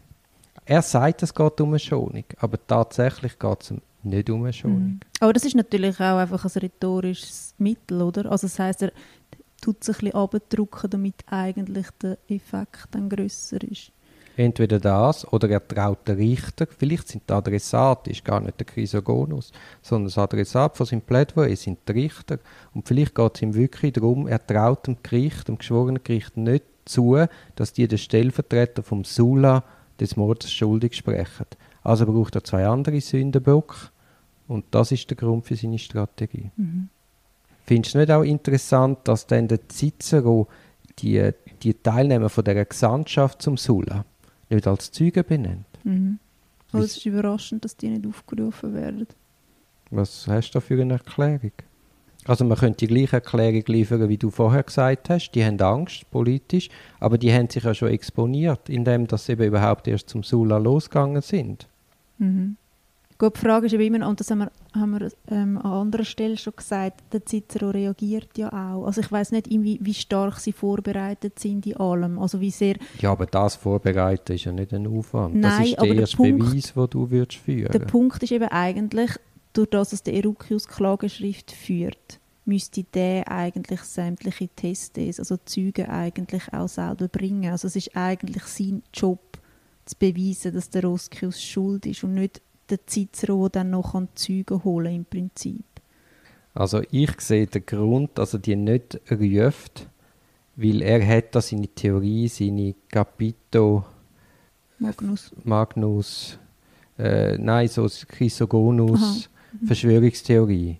Also Capito, Magnus sind Täter und sie holen den Chrysogonus ins Boot. Mhm. Und indem er die Gesandtschaft zu populär und zu zu gross ins Verfahren einführt, geht ihm das ganze Konstrukt zusammen. Weil dann kommt eben aus, dass der Kapitel das Land erst nachher bekommen hat. Mhm. Also er braucht sie ja, also er erwähnt sie auch einfach auch zu einem anderen Zweck. Also er erwähnt sie ja eigentlich zum sagen, hört mal Leute, der ermordete wie auch sein Sohn, die sind unbescholten und die haben einen riesen Rückhalt daheim und es hat die Gesandtschaft gegeben, weil sie eben so unbescholten sind und demnach unschuldig so. Das macht er ja dann schon, oder? Ja, ja. Aber eben, er hat gar kein Interesse, das mhm. im anderen Zusammenhang einzuführen. Mhm. Weil er, er, verliert dann einfach den Kapitel und den Magnus als mögliche Täter. Mhm. Und er glaubt einfach nicht, dass das Gericht dann den Chrysogonus für den Mörder anschaut. Mhm. Wenn man sich jetzt konsequent in die Ankläger denkt und das halt nimmt, was wir haben, mehr haben wir nicht. Ich glaube, das ist ganz klar ein Fall, gewesen, wo man ähm, Rossi ausgestellt hat indem dass man ihm nämlich einen Ausweg gegeben hat über die Proskriptionsliste und einfach darum sagt der Ankläger auch nicht, gar nicht viel mehr und benennt auch gar nicht Zeugen, weil man ja den Fall eben nicht größer machen, sondern sagen, hey da, das ist äh, die Karotte, greif mhm. nach der, alle sind happy, du hast dann zwar kein Vermögen mehr, aber du überlebst. Also ich glaube, man hat bewusst den Ausweg offen haben und das ist eine Strategie gewesen, wo dann eben der Cicero, weil er genial ist, hat können durchkreuzen ich glaube, der Chrysogonus hat gar kein Interesse gehabt, dass der Rossius verurteilt wird, der Rossius Junior. Weil wenn der Rossius Junior verurteilt wird, ist bewiesen, dass der alte Rossius zu Unrecht auf der Preskriptionsliste ist. Und dann hat er zu Unrecht das Land erworben. Also, siehst du den mhm, Aspekt? Mhm, also, es hat gar, also, die Gegenseite hat gar kein Interesse, dass der Junior wirklich verurteilt wird. Also, die einzige Strategie muss sein, dass der einfach sagt, hey, ich kann, er ist zwar tot, ich bin es nicht gewesen, aber es ist egal, weil er ist ja eh auf der Preskriptionsliste gewesen. Auch wenn ich es gewesen wäre, könnte man mich gar nicht verurteilen. Nicht ganz, du schaust mich so kritisch an. Nein, ich, ich frage mich halt immer noch, für was sie das aufheben. Also eben, wir haben es schon erwähnt, aber ich hätte das Aufhebens, glaube ich, nicht gemacht. Mal, die haben, die haben den Aufstand in Amerika. Und wenn der eigene Sohn sagt, hey, mein Vater ist auf der Preskriptionsliste gewesen, ja, dann wird es ja wohl schon richtig sein, mhm. wenn es der Sohn sagt. Mhm. Also die Strategie war, die Ländereien zu sichern und gar nicht eine Verurteilung vom Rossius zu erreichen. Also dann entgegen dem, was der Cicero sagt, dass der Roskius Junior hat müssen vor Gericht, damit man den los wird, weil man nicht mehr an ihn herangekommen ist. Ja, also genau. man hätte ihn ja gerne aus dem Weg geräumt. Das ist, äh, so. das, das, ist in meinen Augen reine Finte. Und eben dafür haben wir ja dann die Indizien, dass eben die Anklägerseite vom Erosius, Erokius eben so besonders schlecht sein soll sein. Mhm. Ja, die ist mit Bedacht schlecht. Mhm. Er will gar keine Verurteilung. Dann gibt es nochmal einen Aspekt wo auch meine Theorie stützt.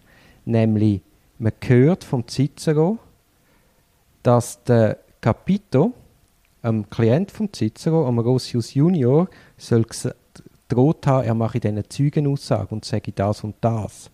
Also mit Bedacht. Mhm. Wenn du den anderen willst, verurteilt sehen dann erzählst du mir nicht vorher, was deine Strategie ist und was du erzählst.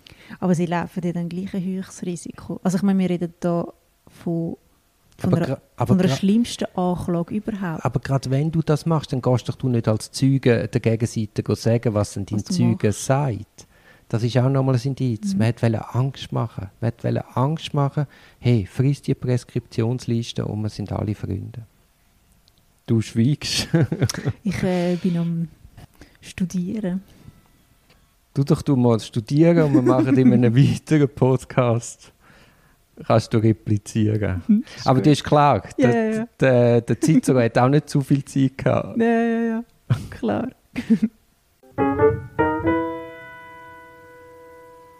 Also Daria, du hast jetzt Zeit für deine Replik. Ich bin der Meinung, dass die Gerichtsrede vom Cicero sehr viel Widersprüche aufweist und in sich nicht logisch ist. Bei meinem ersten Lesen sieht man das nicht. Also es ist super spannend. Man ist getrieben vom Spannungsbogen. Und man ist dann noch so froh, dass jetzt da ein Unschuldiger vom Wurf in Tiber verschont wird.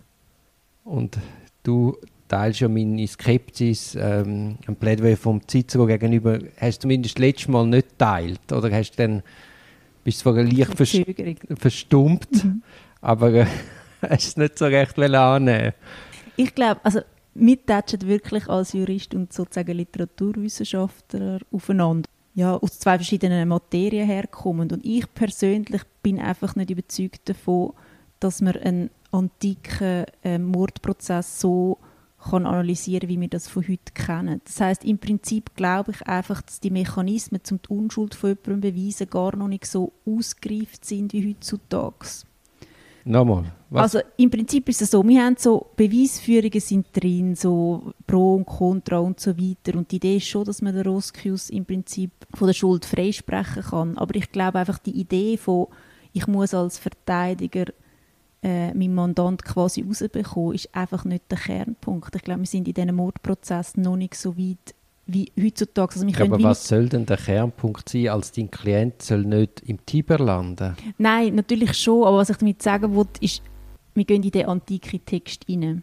Und wir gehen mit einem Blick rein von unserer aktuellen Zeit. Und das ist immer schwierig, weil Begebenheiten für einen Mordprozess in der Antike komplett anders waren als bei uns.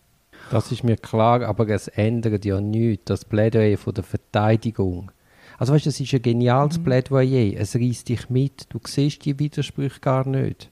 Mhm. Du siehst die Widersprüche erst, wenn du das aufzupfst und wirklich konsequent in die andere Rolle reingehst. Und das ist heute nicht anders. Aber weißt, du, das ist heute auch so.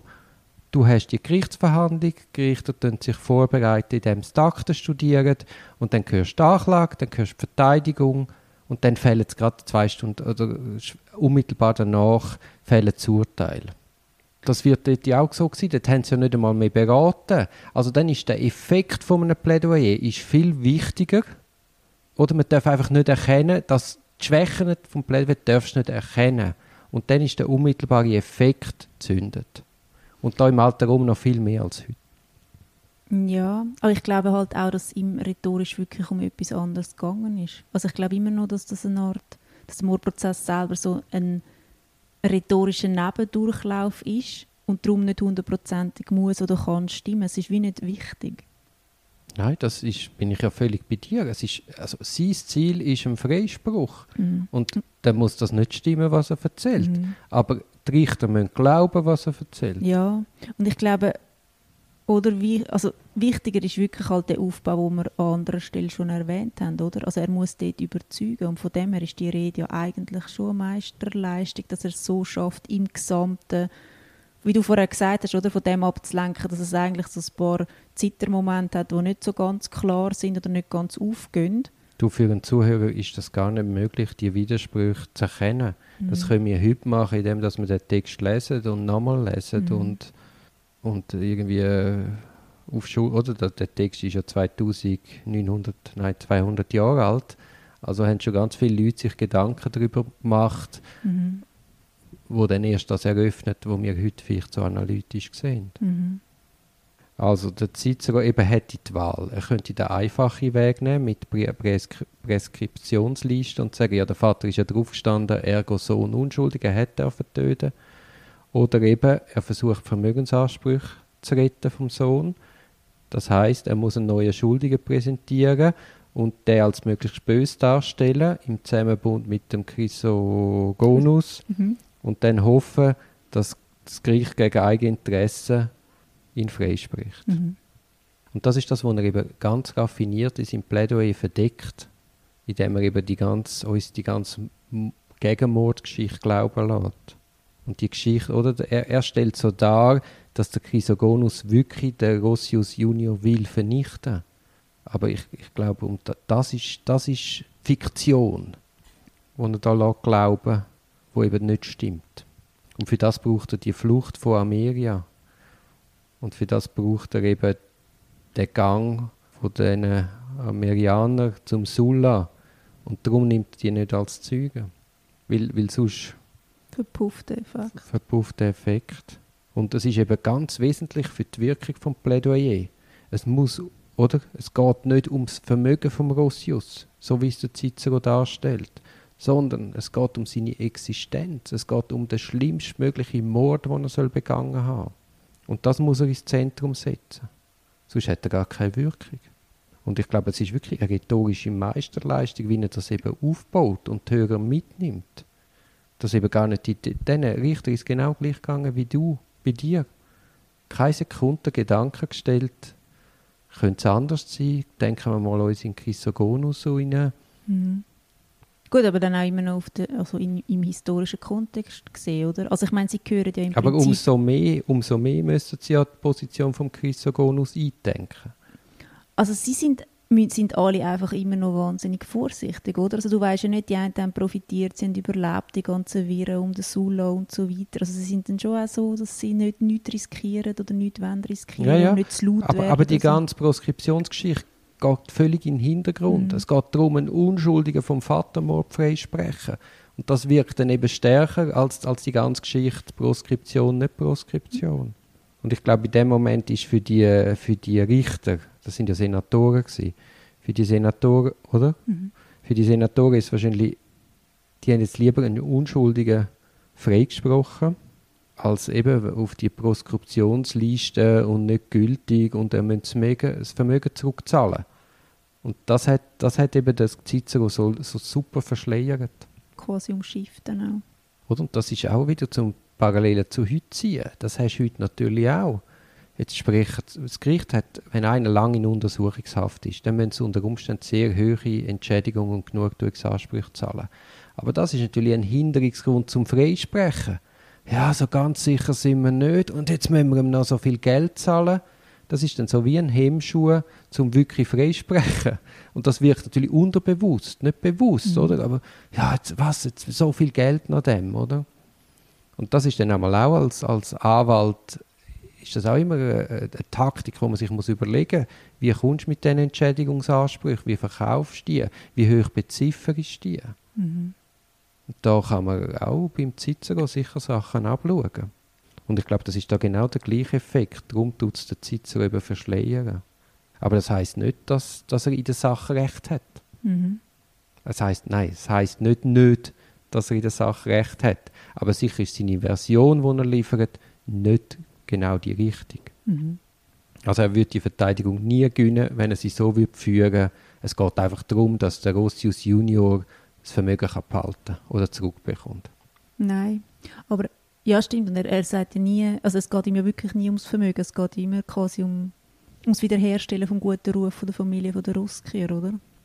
Das ist eigentlich der Kernpunkt, um zu sagen, hey, stopp.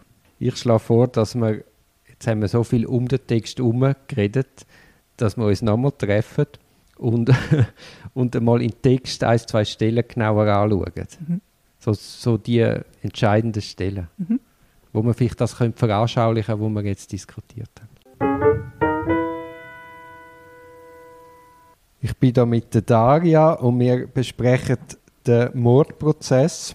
Es ist nicht einfach ein Mordprozess, sondern ein Vatermord.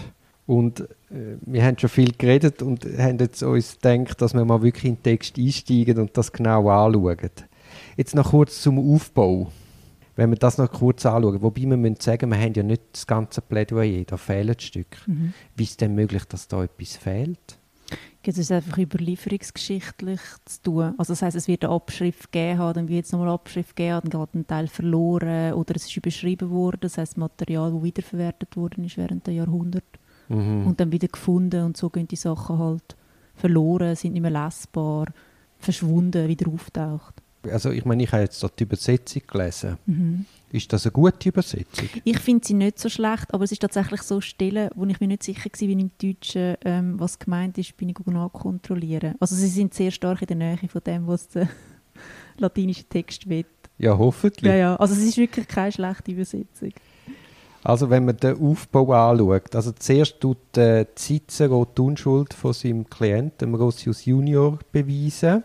Dann macht er einen Gegenangriff auf die Capito und den Magnus, wo er sagt, das sind die eigentlichen Mörder.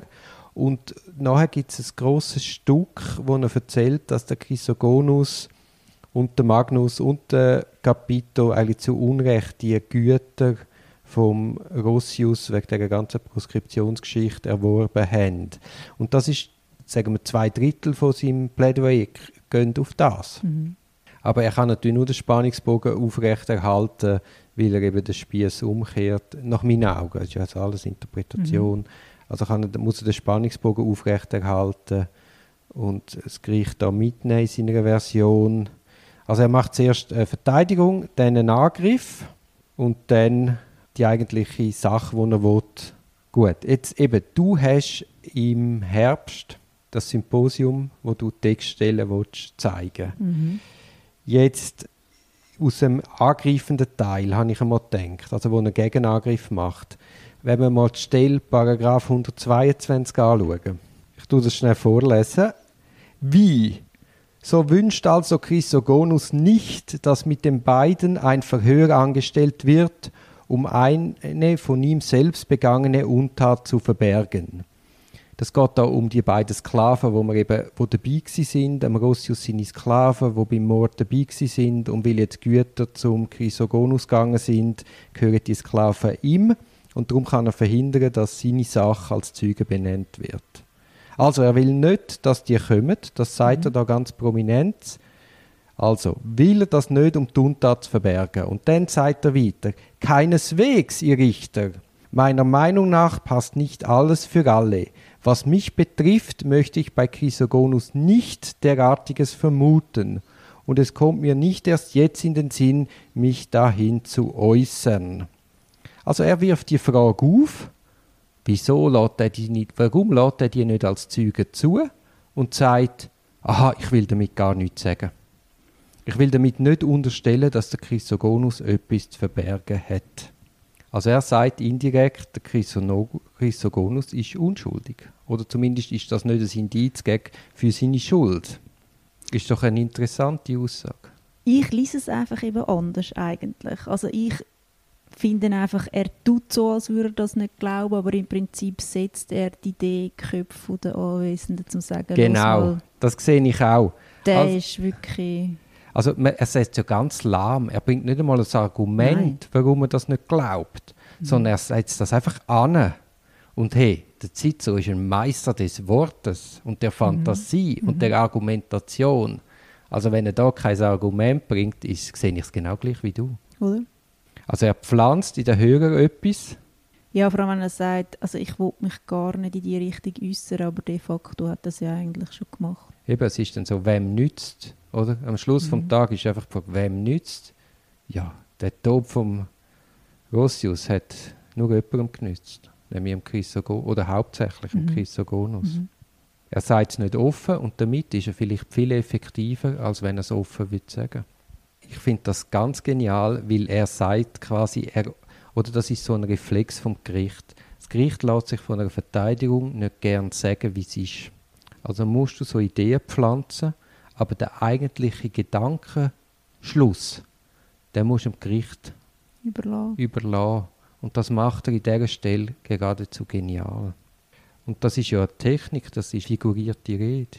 Also nur, dass es natürlich einfach auch ins Gesang, also wenn du zurückdenkst an die Einleitung, oder? Also wie er dort quasi der Captatio Benevolentia die Richter eigentlich einlullt, oder?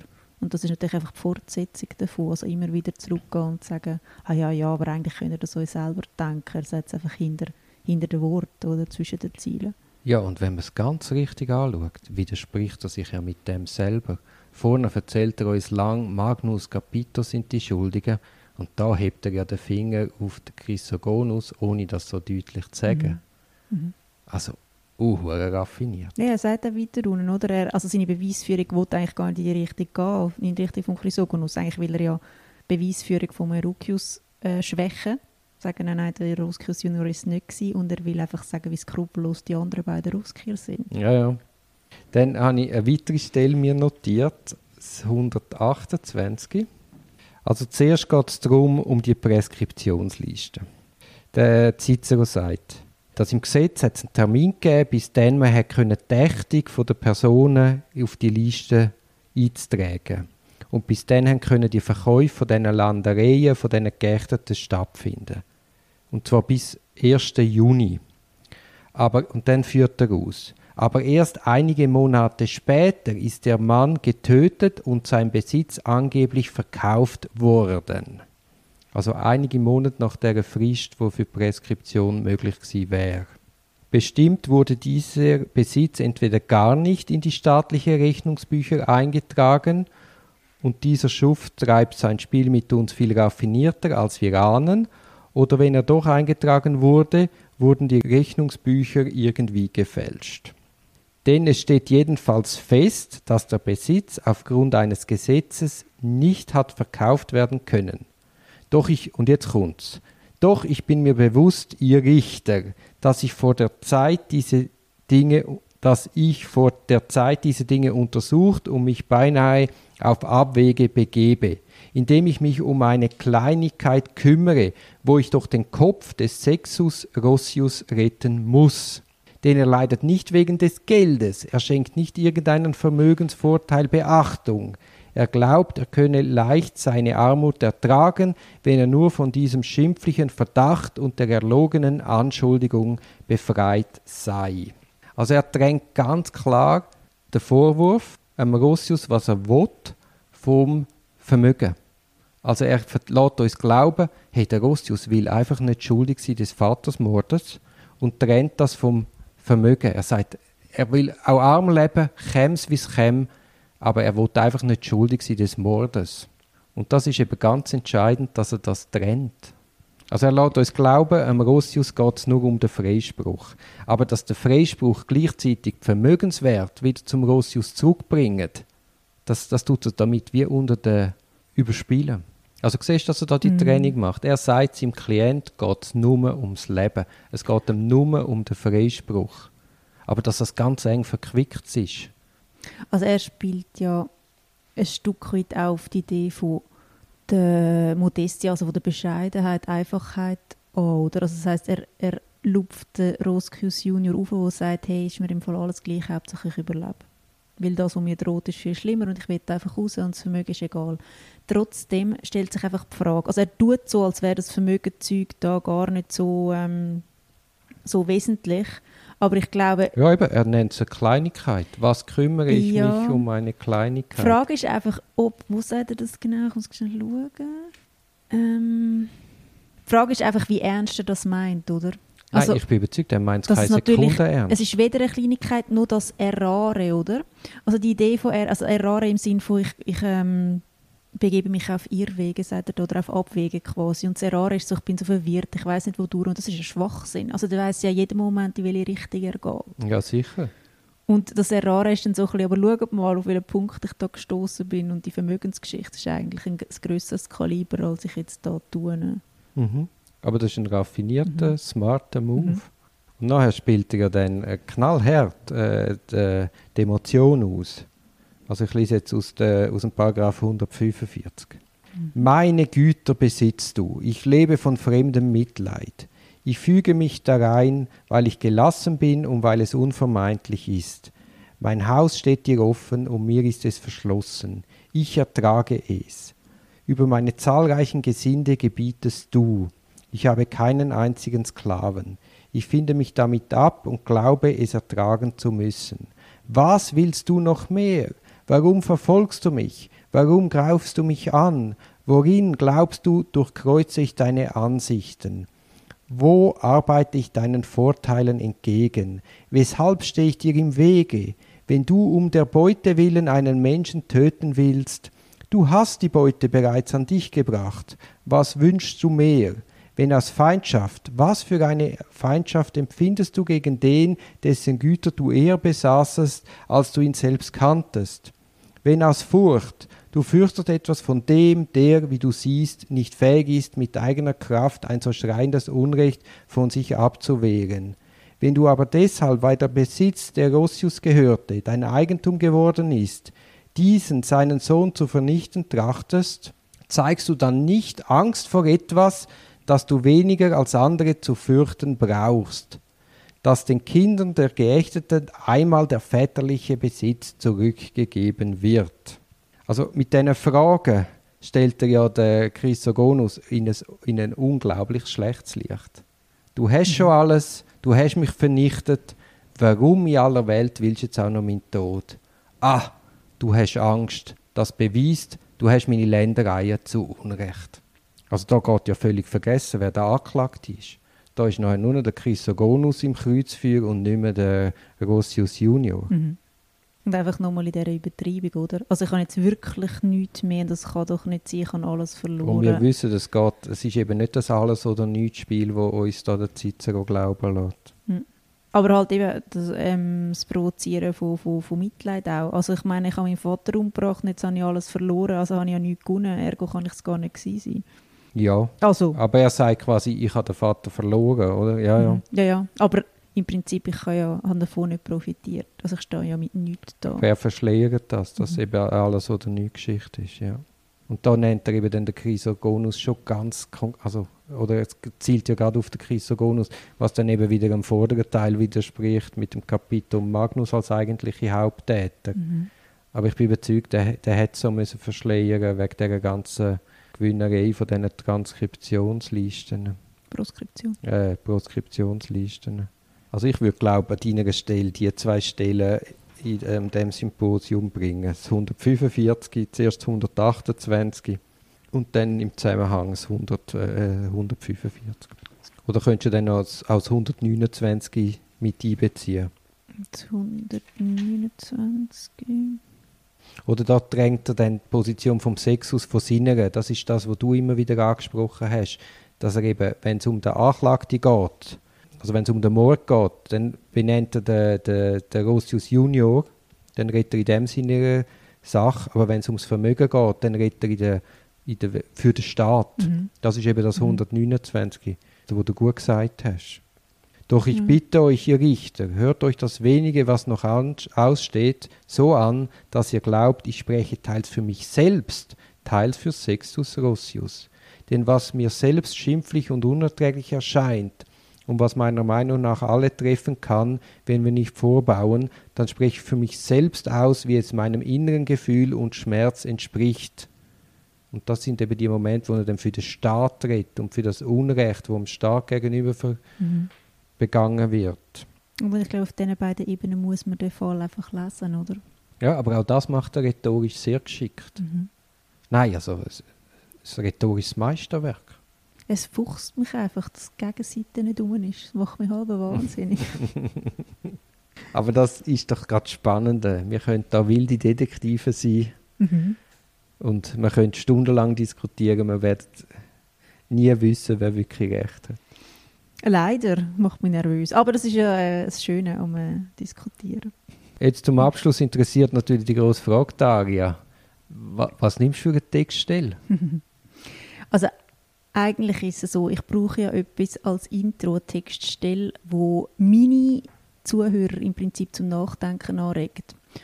Und die muss ein bisschen kontrovers sein, weil ich mir natürlich so Gedankengänge erhoffe, wie wir zwei jetzt haben. Und es gibt eine Textstelle, die ich jetzt gerade äh, nicht mehr auswendig weiß, wo sie ist, wo er aber im Prinzip fragt, wer ist der Sextus Roscus Junior eigentlich? Also wenn ihr den Mann da anschaut, ist der wirklich so, kann der wirklich ein Meuchelmörder sein? Ist er nicht viel zu alt? Ist das nicht irgendwie äh, nicht möglich? Hat er mit Schergen zu tun? Was auch immer. Und quasi die Idee wäre dann, dass sich die Zuhörer wirklich an die Figur binden, um dann am Schluss einfach auch die Fragen offen zu lassen, wie es jetzt wirklich war. Also starten eigentlich sicher mit dem Beschreib vom Sextus Roscius Junior, dann darstellen, was wir wissen aus Cicero-Perspektive und dann auf die Textstellen eingehen, die wir vorher erwähnt haben. Also aus heutiger Perspektive ist das auch äh, tut mich das auch sehr wichtig. Ich finde das eine sehr gute Idee von dir, weil wichtig ist, dass man den Richter oder dem Gericht vermittelt, hey, es geht um einen Mensch und mhm. das ist nicht einfach Nummer 712, der Fall Nummer 712 und das ist zum hundertsten Mal die gleiche Geschichte, sondern das ist eine Person mit einem Schicksal, das gibt eine Geschichte und ihr müsst anschauen, ihr müsst euch Mühe machen, genau anschauen. Das ist nicht einfach ein Routinefall. Ja, ich glaube, das ist eben die eine Seite, also quasi zum Starten. Und das andere ist ja mein Aha-Erlebnis eigentlich im Gespräch mit dir, zum zu sagen, okay, warte mal schnell, es gibt noch eine andere Seite. Vielleicht erzählt der Cicero einfach Unschuld, also Unsinn und es ist, stimmt einfach nicht, was Gut, er da aber, erzählt. aber der Cicero wird so, so lang wie möglich schon bei der Realität und bei seiner mhm. Ware bleiben. Ja, aber trotzdem, ich glaube, es würde mir noch Spass machen, am Schluss Zuhörer so ein bisschen rauszuführen, um zu sagen, hm, also ich bin mir da nicht so sicher, ob er recht hat. Vielleicht war ja alles ganz anders. Gewesen. Ja, ja, nein, das ist super spannend. Mhm. Oder? Und die nächste Frage ist, hat das Cicero wirklich so gesehen? Mhm. Oder hat es ihn selber durch, also weißt, dreit, mhm. die Geschichte reiten und die entwickelt sich ja und dann musst du ja schon sieben Schritte zurückgehen und dein eigenes Werk mit Abstand lesen, dass du vielleicht die eigenen Schwachpunkte siehst. Mhm. Also, Richtig. Gut, er ist ein großer Meister von der Rhetorik und ich glaube nicht Zufall, aber theoretisch ist es möglich. Mhm. Und ganz ehrlich, Daria, wenn wir jetzt zum Schluss kommen, dass die Geschichte so vielleicht nicht stimmt, das macht auch der Cicero viel größer als Jurist. Das schmälert ja ihn nicht, sondern es hebt dann einfach massiv raus. Mhm. Bestimmt. Also, Cicero lesen, lesen, lesen. Da kannst du nur lernen. Jetzt machen wir das Mikrofon nochmal auf, Daria, weil du hast die Stelle gefunden, wo du vorher, wo wir vorher im Abschluss vom letzten Podcast nicht gefunden haben. Du tust ja da im Herbst in Bruck mhm. oder wo es auch immer ist, tust ja mhm. referieren und irgendeine Textpassage vorstellen. Ist denn das ein Wettbewerb, wo man gönnt etwas? Nein, nein, nein, nein. Das ist einfach so. Du kannst äh, präsentieren, was du möchtest, einfach für das offenes Publikum, vor allem äh, Fachkollegen? Jugend Nein, Jugendliche tatsächlich. Ja. Aber es ist, äh, man muss nicht vom Fach sein. Man kann auch einfach aus Interesse gehen. Okay. Aber es hat auch andere Lehrer dort? Richtig, und äh, andere Vertreter. Also das ist das, ich habe letztens mich mit dem Thomas von Aquin beschäftigt und scheinbar ist im Mittelalter ist es Brauch gewesen, dass man zweimal im Jahr hat man sich einer Öffentlichkeit gestellt und die hat dann einfach können mit Fragen bombardieren und hat natürlich keine Zeitungen gegeben wie heute. Also es ist eine schöne Möglichkeit zur Verbreitung von Wissen. Also, welche Stelle hast du einleitend an dem, die, dem Symposium vorstellen? Das wäre eigentlich der Abschnitt oder Paragraph 39. Der gefällt mir eben gut. Das ist jetzt so ein Latin, ein sprachlicher Moment. Ähm, und er anfängt mit äh, Patrem occidit sexit roscius. Also er tut eigentlich das Akkusativobjekt zuvorderst anstellen. Also das ist schön im Latin, du kannst ja die Wörter eigentlich anstellen, die du möchtest und das, was am Anfang steht, hat mehr Gewicht. Und dann sagt er, ähm, seinen Vater hat Sextus Roscius ermordet. Das Also Patrem ist Vater. richtig. Und dann Also wortwörtlich wäre es, Vater ermordet. genau, den Vater hat ermordet Sextus Roscius. Und im Deutschen kommen wir schon ein bisschen als Problem an, oder? Aber es ist wirklich den Vater und das ist so, quasi, das ist der wichtigste Punkt. Also wir sind da zum, zum äh, Vatermord eigentlich behandeln und durch das startet er aber schon so ein bisschen in einen Zweifel hineinverstanden. Also nach dem Motto, ah, das kann doch gar nicht sein, dass der seinen Vater umgebracht hat. Aber fürs Deutsche kann man jetzt durchaus äh, die Sorgfalt von der Sprache mitnehmen. Auch da gilt ja, das Entscheidende zuerst sagen, im Hauptsatz und nicht im vierten Nebensatz. Also sehr ein interessanter Input. Mhm. Und dann kommt ja eine Frage, oder? Qui homo? Ja, was, was soll das eigentlich für ein Mensch sein? Also was für ein Mensch ermordet seinen dann. Vater richtig, um? Richtig. Ja. Und dann sagt er, ein verdorbener und von Taugenichtsen verführter junger Mann. Er ist 40 Jahre alt. Kann ja gar nicht sein. Dann ist er offenbar ein routinierter Meuchelmörder, ein skrupelloser Mensch und war oft an Mord beteiligt. Aber dies hat nicht einmal der Ankläger behauptet, wie ihr gehört habt. Also haben offenbar Vergnügungssucht, die Höhe der Schulden und ungezügelte Leidenschaften den Mann zu diesem Verbrechen getrieben.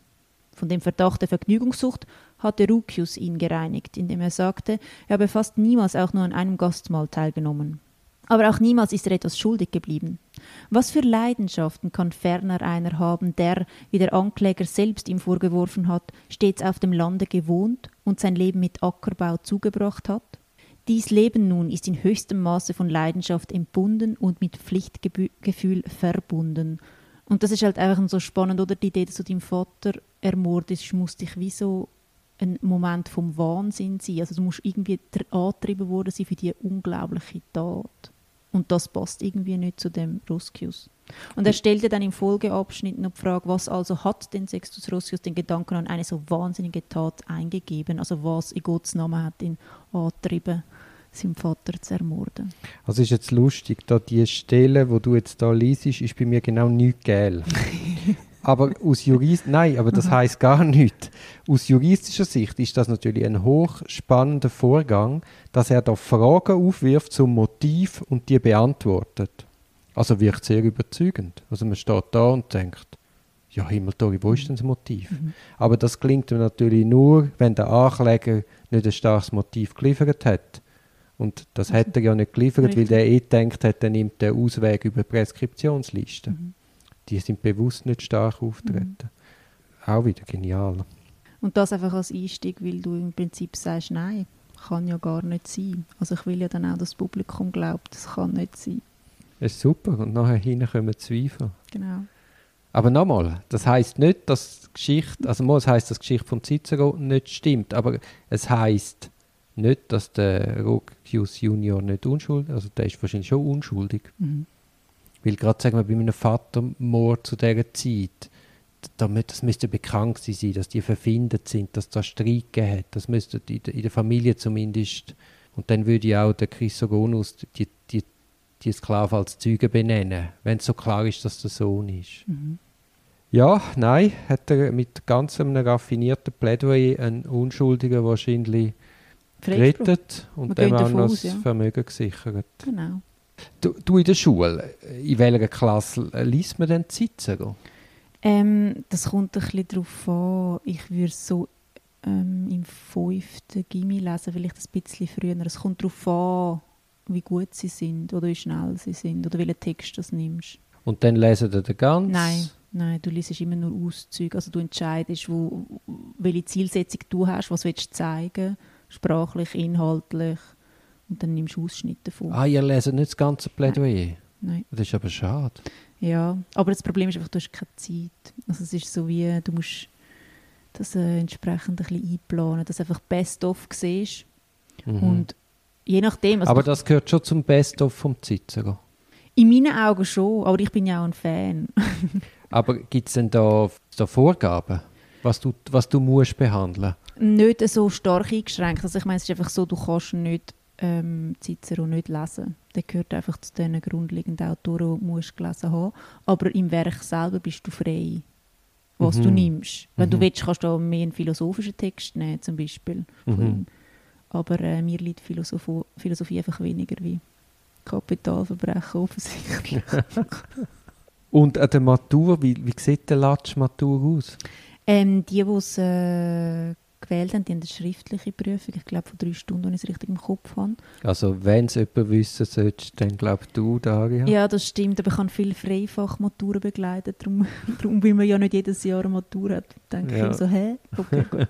auf jeden Fall ein schriftlicher Text, wo du aber auch im Prinzip äh, wählen kannst, was es ist, welcher Autor. Wer darf wählen? Äh, ich als Lehrperson. Eben, nicht der Schüler. Und ja. der Schüler weiß es nicht, also die wissen nicht, was kommt. Mhm. Und man schaut in der Regel, dass man etwas findet, wo, wo das Thema passt. und dann muss er das übersetzen und genau. diskutieren.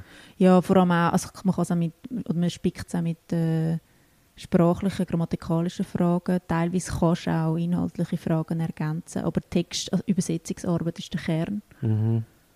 Und dann haben sie noch eine mündliche Prüfung von einer Viertelstunde. Dort tun sie ähm, in der Regel einfach Text vorbereiten, wo dann im Mittelpunkt von dieser Diskussion stehen. Und dort haben sie eine Auswahl, also dass aus denen, von diesen und den Autoren so und so viel äh, Text quasi lesen. Aha, und du pflückst dann, das ist wie bei Deutschmatur, genau, du hast genau. fünf Werke selber gelesen und dann weißt du, Genau. eins von diesen fünf Genau. ist es. Genau.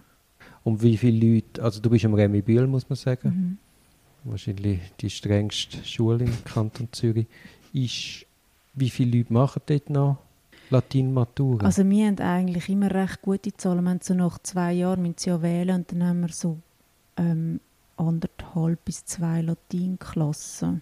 und eine Klasse hat? So im Schnitt zwischen 20 und 25 Schüler. Ah, echt? Also je nachdem, ja, das ist so ein bisschen unterschiedlich. Manchmal hast du vielleicht auch eine mit 18. Plus wir haben noch den IB-Lehrgang, dort gibt es auch Latin, aber es läuft dann ein bisschen anders. Aber die zählen trotzdem ja dazu. Und ähm, ja, es ist, wir haben eigentlich immer eine schöne Anzahl gehabt. K? Also, Immer Das- noch. ja, zwischendurch hast du mal so ein einen Hänger. Und dann hast du noch die Freifächler, Genau, also die, die als Freifach Latsch nehmen. genau. Und auf was für ein Niveau kommen dann die Freifächler? Ich, also ich habe die Erfahrung gemacht, dass sie plus minus aufs gleiche Niveau kommen. Also das ist auch recht intensiv in ja, dem Fall. mehr oder weniger. Aber dann hast du natürlich immer die Leute, es ist, bleibt ja ein Freifach, obwohl sie müssen eine Prüfung machen. Das heisst, Mhm. sie gehen nicht, sie haben keinen Latin, äh, keinen Latinabschluss, wenn sie die Prüfung nicht machen. Mhm. Aber das ist dann das kleine Latinum. Nein, das kleine Latinum gibt es eben nicht mehr. Es ist Ah, heute alles gleichwertig. Also das heisst, wenn ich das kleine Latinum, also wenn ich das Freifach mache und den Abschluss habe, könnte ich mit dem auch Latin studieren. Es kommt wie nicht mehr drauf an. Ah, okay. Also die Einteilungen gibt es eigentlich gar nicht mehr. Und ähm, ja, also eben durch das, dass es freifach ist, hast du einfach Leute drunter, die weniger Gas geben. Du ich sagen, dass im Grunde genommen lange am Schluss eine 375, dann habe ich bestanden. Und die hast du natürlich auch, aber in der Regel sind es äh, sehr erfreuliche Kurse. Also wirklich auch... Äh, Ja gut, wenn du ein freiwilliges Fach wählst, dann gehst du sicher nicht mit der Einstellung an einen 375. Äh, ja, lange auch. ja, Also sonst bist du ein Masochist. Ich habe einfach alles schon gesehen. Ja, nein, es kann ja dann schon sein, dass im Laufe der Jahre die Motivation ein bisschen nachlässt. Ja, ja. Und dass du einfach nicht mehr so viel Zeit hast, weil schlussendlich hast du andere Fächer, die zählen zum Bestehen von den einzelnen Semestern. Mhm. Und dann sagst du, okay, jetzt muss ich mal schnell ein bisschen schleifen lassen. Und dann ist es halt oft das Freifach. Und dann kommen sie aber wieder. Also ich habe noch nie jemanden gehabt, der nicht bestanden hat. Am Mhm. Schluss, wenn sie es durchgegeben haben. Ich finde das super von dir zu hören. Jetzt noch kurzes Plädoyer. Warum ist Latein so wertvoll? Aus verschiedenen Gründen. Ich glaube, es ist einfach immer noch ähm, Teil von unserer Kultur. Es hilft auch, ähm, Verständnis eigentlich zu überliefern. Das heißt, wenn du dich dieser Sprache annäherst, musst du sie im Prinzip wie entschlüsseln. Du musst hinter die Mechanismen von einer Sprache sehen, Mechanismen, die dir weiterhelfen bei allem anderen. Also mir zum Beispiel, ich kann ähm, Grammatiken von anderen Sprachen einfach schneller, weil ich Sprachsystem verstanden habe durch das Latinische, weil ich gezwungen bin, in Sachen mich einzudenken. Und das gilt nicht nur für die Sprache, sondern auch für ihre Ansichten. Oder? Das heißt, wenn du philosophische Texte liest oder politische Texte liest aus dieser Zeit, musst du zuerst sprachlich verstehen, was sie wollen, dann musst du es in ihren Kontext einbetten und dann musst du es auf heute anwenden. Und da, die Denkprozesse, finde ich, sind eben recht einmalig. Sie behalten dich auch einfach fit. Also du lernst so um sieben Ecken herumdenken, dich in andere, in andere hineinversetzen. Und natürlich gibt es auch andere Wege, wo du das kannst machen kannst, aber ich finde das Latinisch da schon. Eben, es ist nicht nur einfach Wissen aneignen, Mhm. sondern es ist eine Technikvermittlung. Ja, ich finde eben schon. Aber ich bin auch sehr, also ich bin auch sehr ein sprachlastiger Mensch dort durch. Mhm. Also, Äh, wir haben eben gerade letztens in der Kanzlei die Diskussion gehabt, wo ich noch studiert habe, ist römisch Recht, ich weiß jetzt nicht mehr, aber weißt, so vier Lektionen pro mhm. Woche, also sehr intensiv. Mhm. Hast wirklich ein, ein römisches Rechtsstudium gemacht. Mhm. Und das hat dann natürlich für das weitere Studium ganz viel gebracht und auch für das juristische Denken, auch wenn du das vielleicht selber gar nicht so gesehen hast. Und heute wird immer noch römisches Recht gelernt, aber es ist nur noch in einem viel reduzierteren Umfang. Und ich glaube irgendwie, es geht irgendwie nur alles oder nichts. Du kannst nicht ein bisschen vermitteln. Das glaube ich eben auch, aber ich glaube auch ein Stück weit, dass das Latin durch das Bologna-System auch stark gelitten hat. Ja, ja. Weil das auch so eine, manchmal so eine, ist jetzt ein bisschen böse, aber es ist so, ein so eine Mikrowellenausbildung, wo es um die Punkte geht. Und ich habe das auch gesehen in, äh, in Geschichtsseminaren, wo die Leute gar nicht mehr fähig sind, die Quellen richtig zu lesen oder irgendjemanden zu fragen, der die Quellen noch richtig interpretieren kann. Und dann stehen sie dort vorne und erzählen dir irgendetwas und du weißt, es kann gar nicht sein, weil der latinische Text sagt, das grammatikalisch völlig anders. Aber es ist halt auch eine Härte. Wie sagt man dem? Also die moderne Zeit ist einfach schwer fürs Latein. Die Frage ist einfach, hat die fundierte Ausbildung noch Platz, oder? Ja, ja, aber ich finde auch, die Aufgabe von einem Jus-Studium ist eben nicht Wissen aneignen, mhm. sondern juristisch lernen zu denken mhm. und Wissen aneignen. Hey, du hast einen neuen Fall, du tust dir Wissen anlesen, aber das geht auch gerade wieder hinten raus, weil mhm. weiter geht's, weiter geht's, weiter geht's. Mhm. Und dann kommst du vielleicht wieder in ein gleiches Problem, klärst es nochmal ab und wenn du Glück hast, kommt dir in den Sinn, dass du das Problem schon mal auf dem Tisch gehabt hast. Aber das juristische Denken an sich, das, das geht dir eben nicht weg. Ja, ich würde einfach das Latein wirklich halt auch in der Schulzeit lassen, oder? Weil es halt eine Sprachschulung ist, wo, wo dir auch fürs Deutsch und für alle anderen Sprachen hilft im Denksystem. Also wenn du das mal verstanden hast. Ich habe immer die besseren Aufsätze geschrieben, weil ich gecheckt habe, wie man, wie man eine Gerichtsrede aufbaut, oder? Also meine Argumentationen sind einfach Gut, so das könntest du ja, natürlich. Nein, aber das könntest du natürlich auch anders lernen. Ja, logisch. Aber ich glaube, also da treffen wir ja auf den Kern von dieser Debatte, oder? Also wie sinnvoll oder wie viel Platz hat das Latein in dieser modernen Bildungswelt mhm. noch? Und das ist eine faire Frage. Aber es ist auch klar, äh, dass ich sage, ja natürlich hat es noch Platz. Ja, nein, es ist ja auch gut, wenn man die Wahlmöglichkeiten mhm. lässt, dann kann jeder für sich mhm. entscheiden und so muss es ja sein. Ja, ja. Und mhm. ich finde dann bei einer universitären Ausbildung ist dann nochmal etwas anderes. Also ist ja logisch, wenn du die Antike studierst und nicht Latein kannst, also dann ist mir klar, dass du nicht zum Studium zugelassen mhm. werden mhm. Ja, wir werden es sehen. ja gut, weißt das, das ist ja so wie, wie eine Welle. Mhm. Der Trendwende kommt dann wieder und dann müssen wieder alle Latein haben. Ja gut. Also, hey, vielen Dank für deine mhm. Zeit. Danke für dir. den spannenden Einblick. Ich hoffe, deine Studenten oder deine Schüler hören unseren Podcast auch. Sie mühen. Du Sie kannst das als Hausaufgabe ja, geben. Ja, werde ich ihnen geben.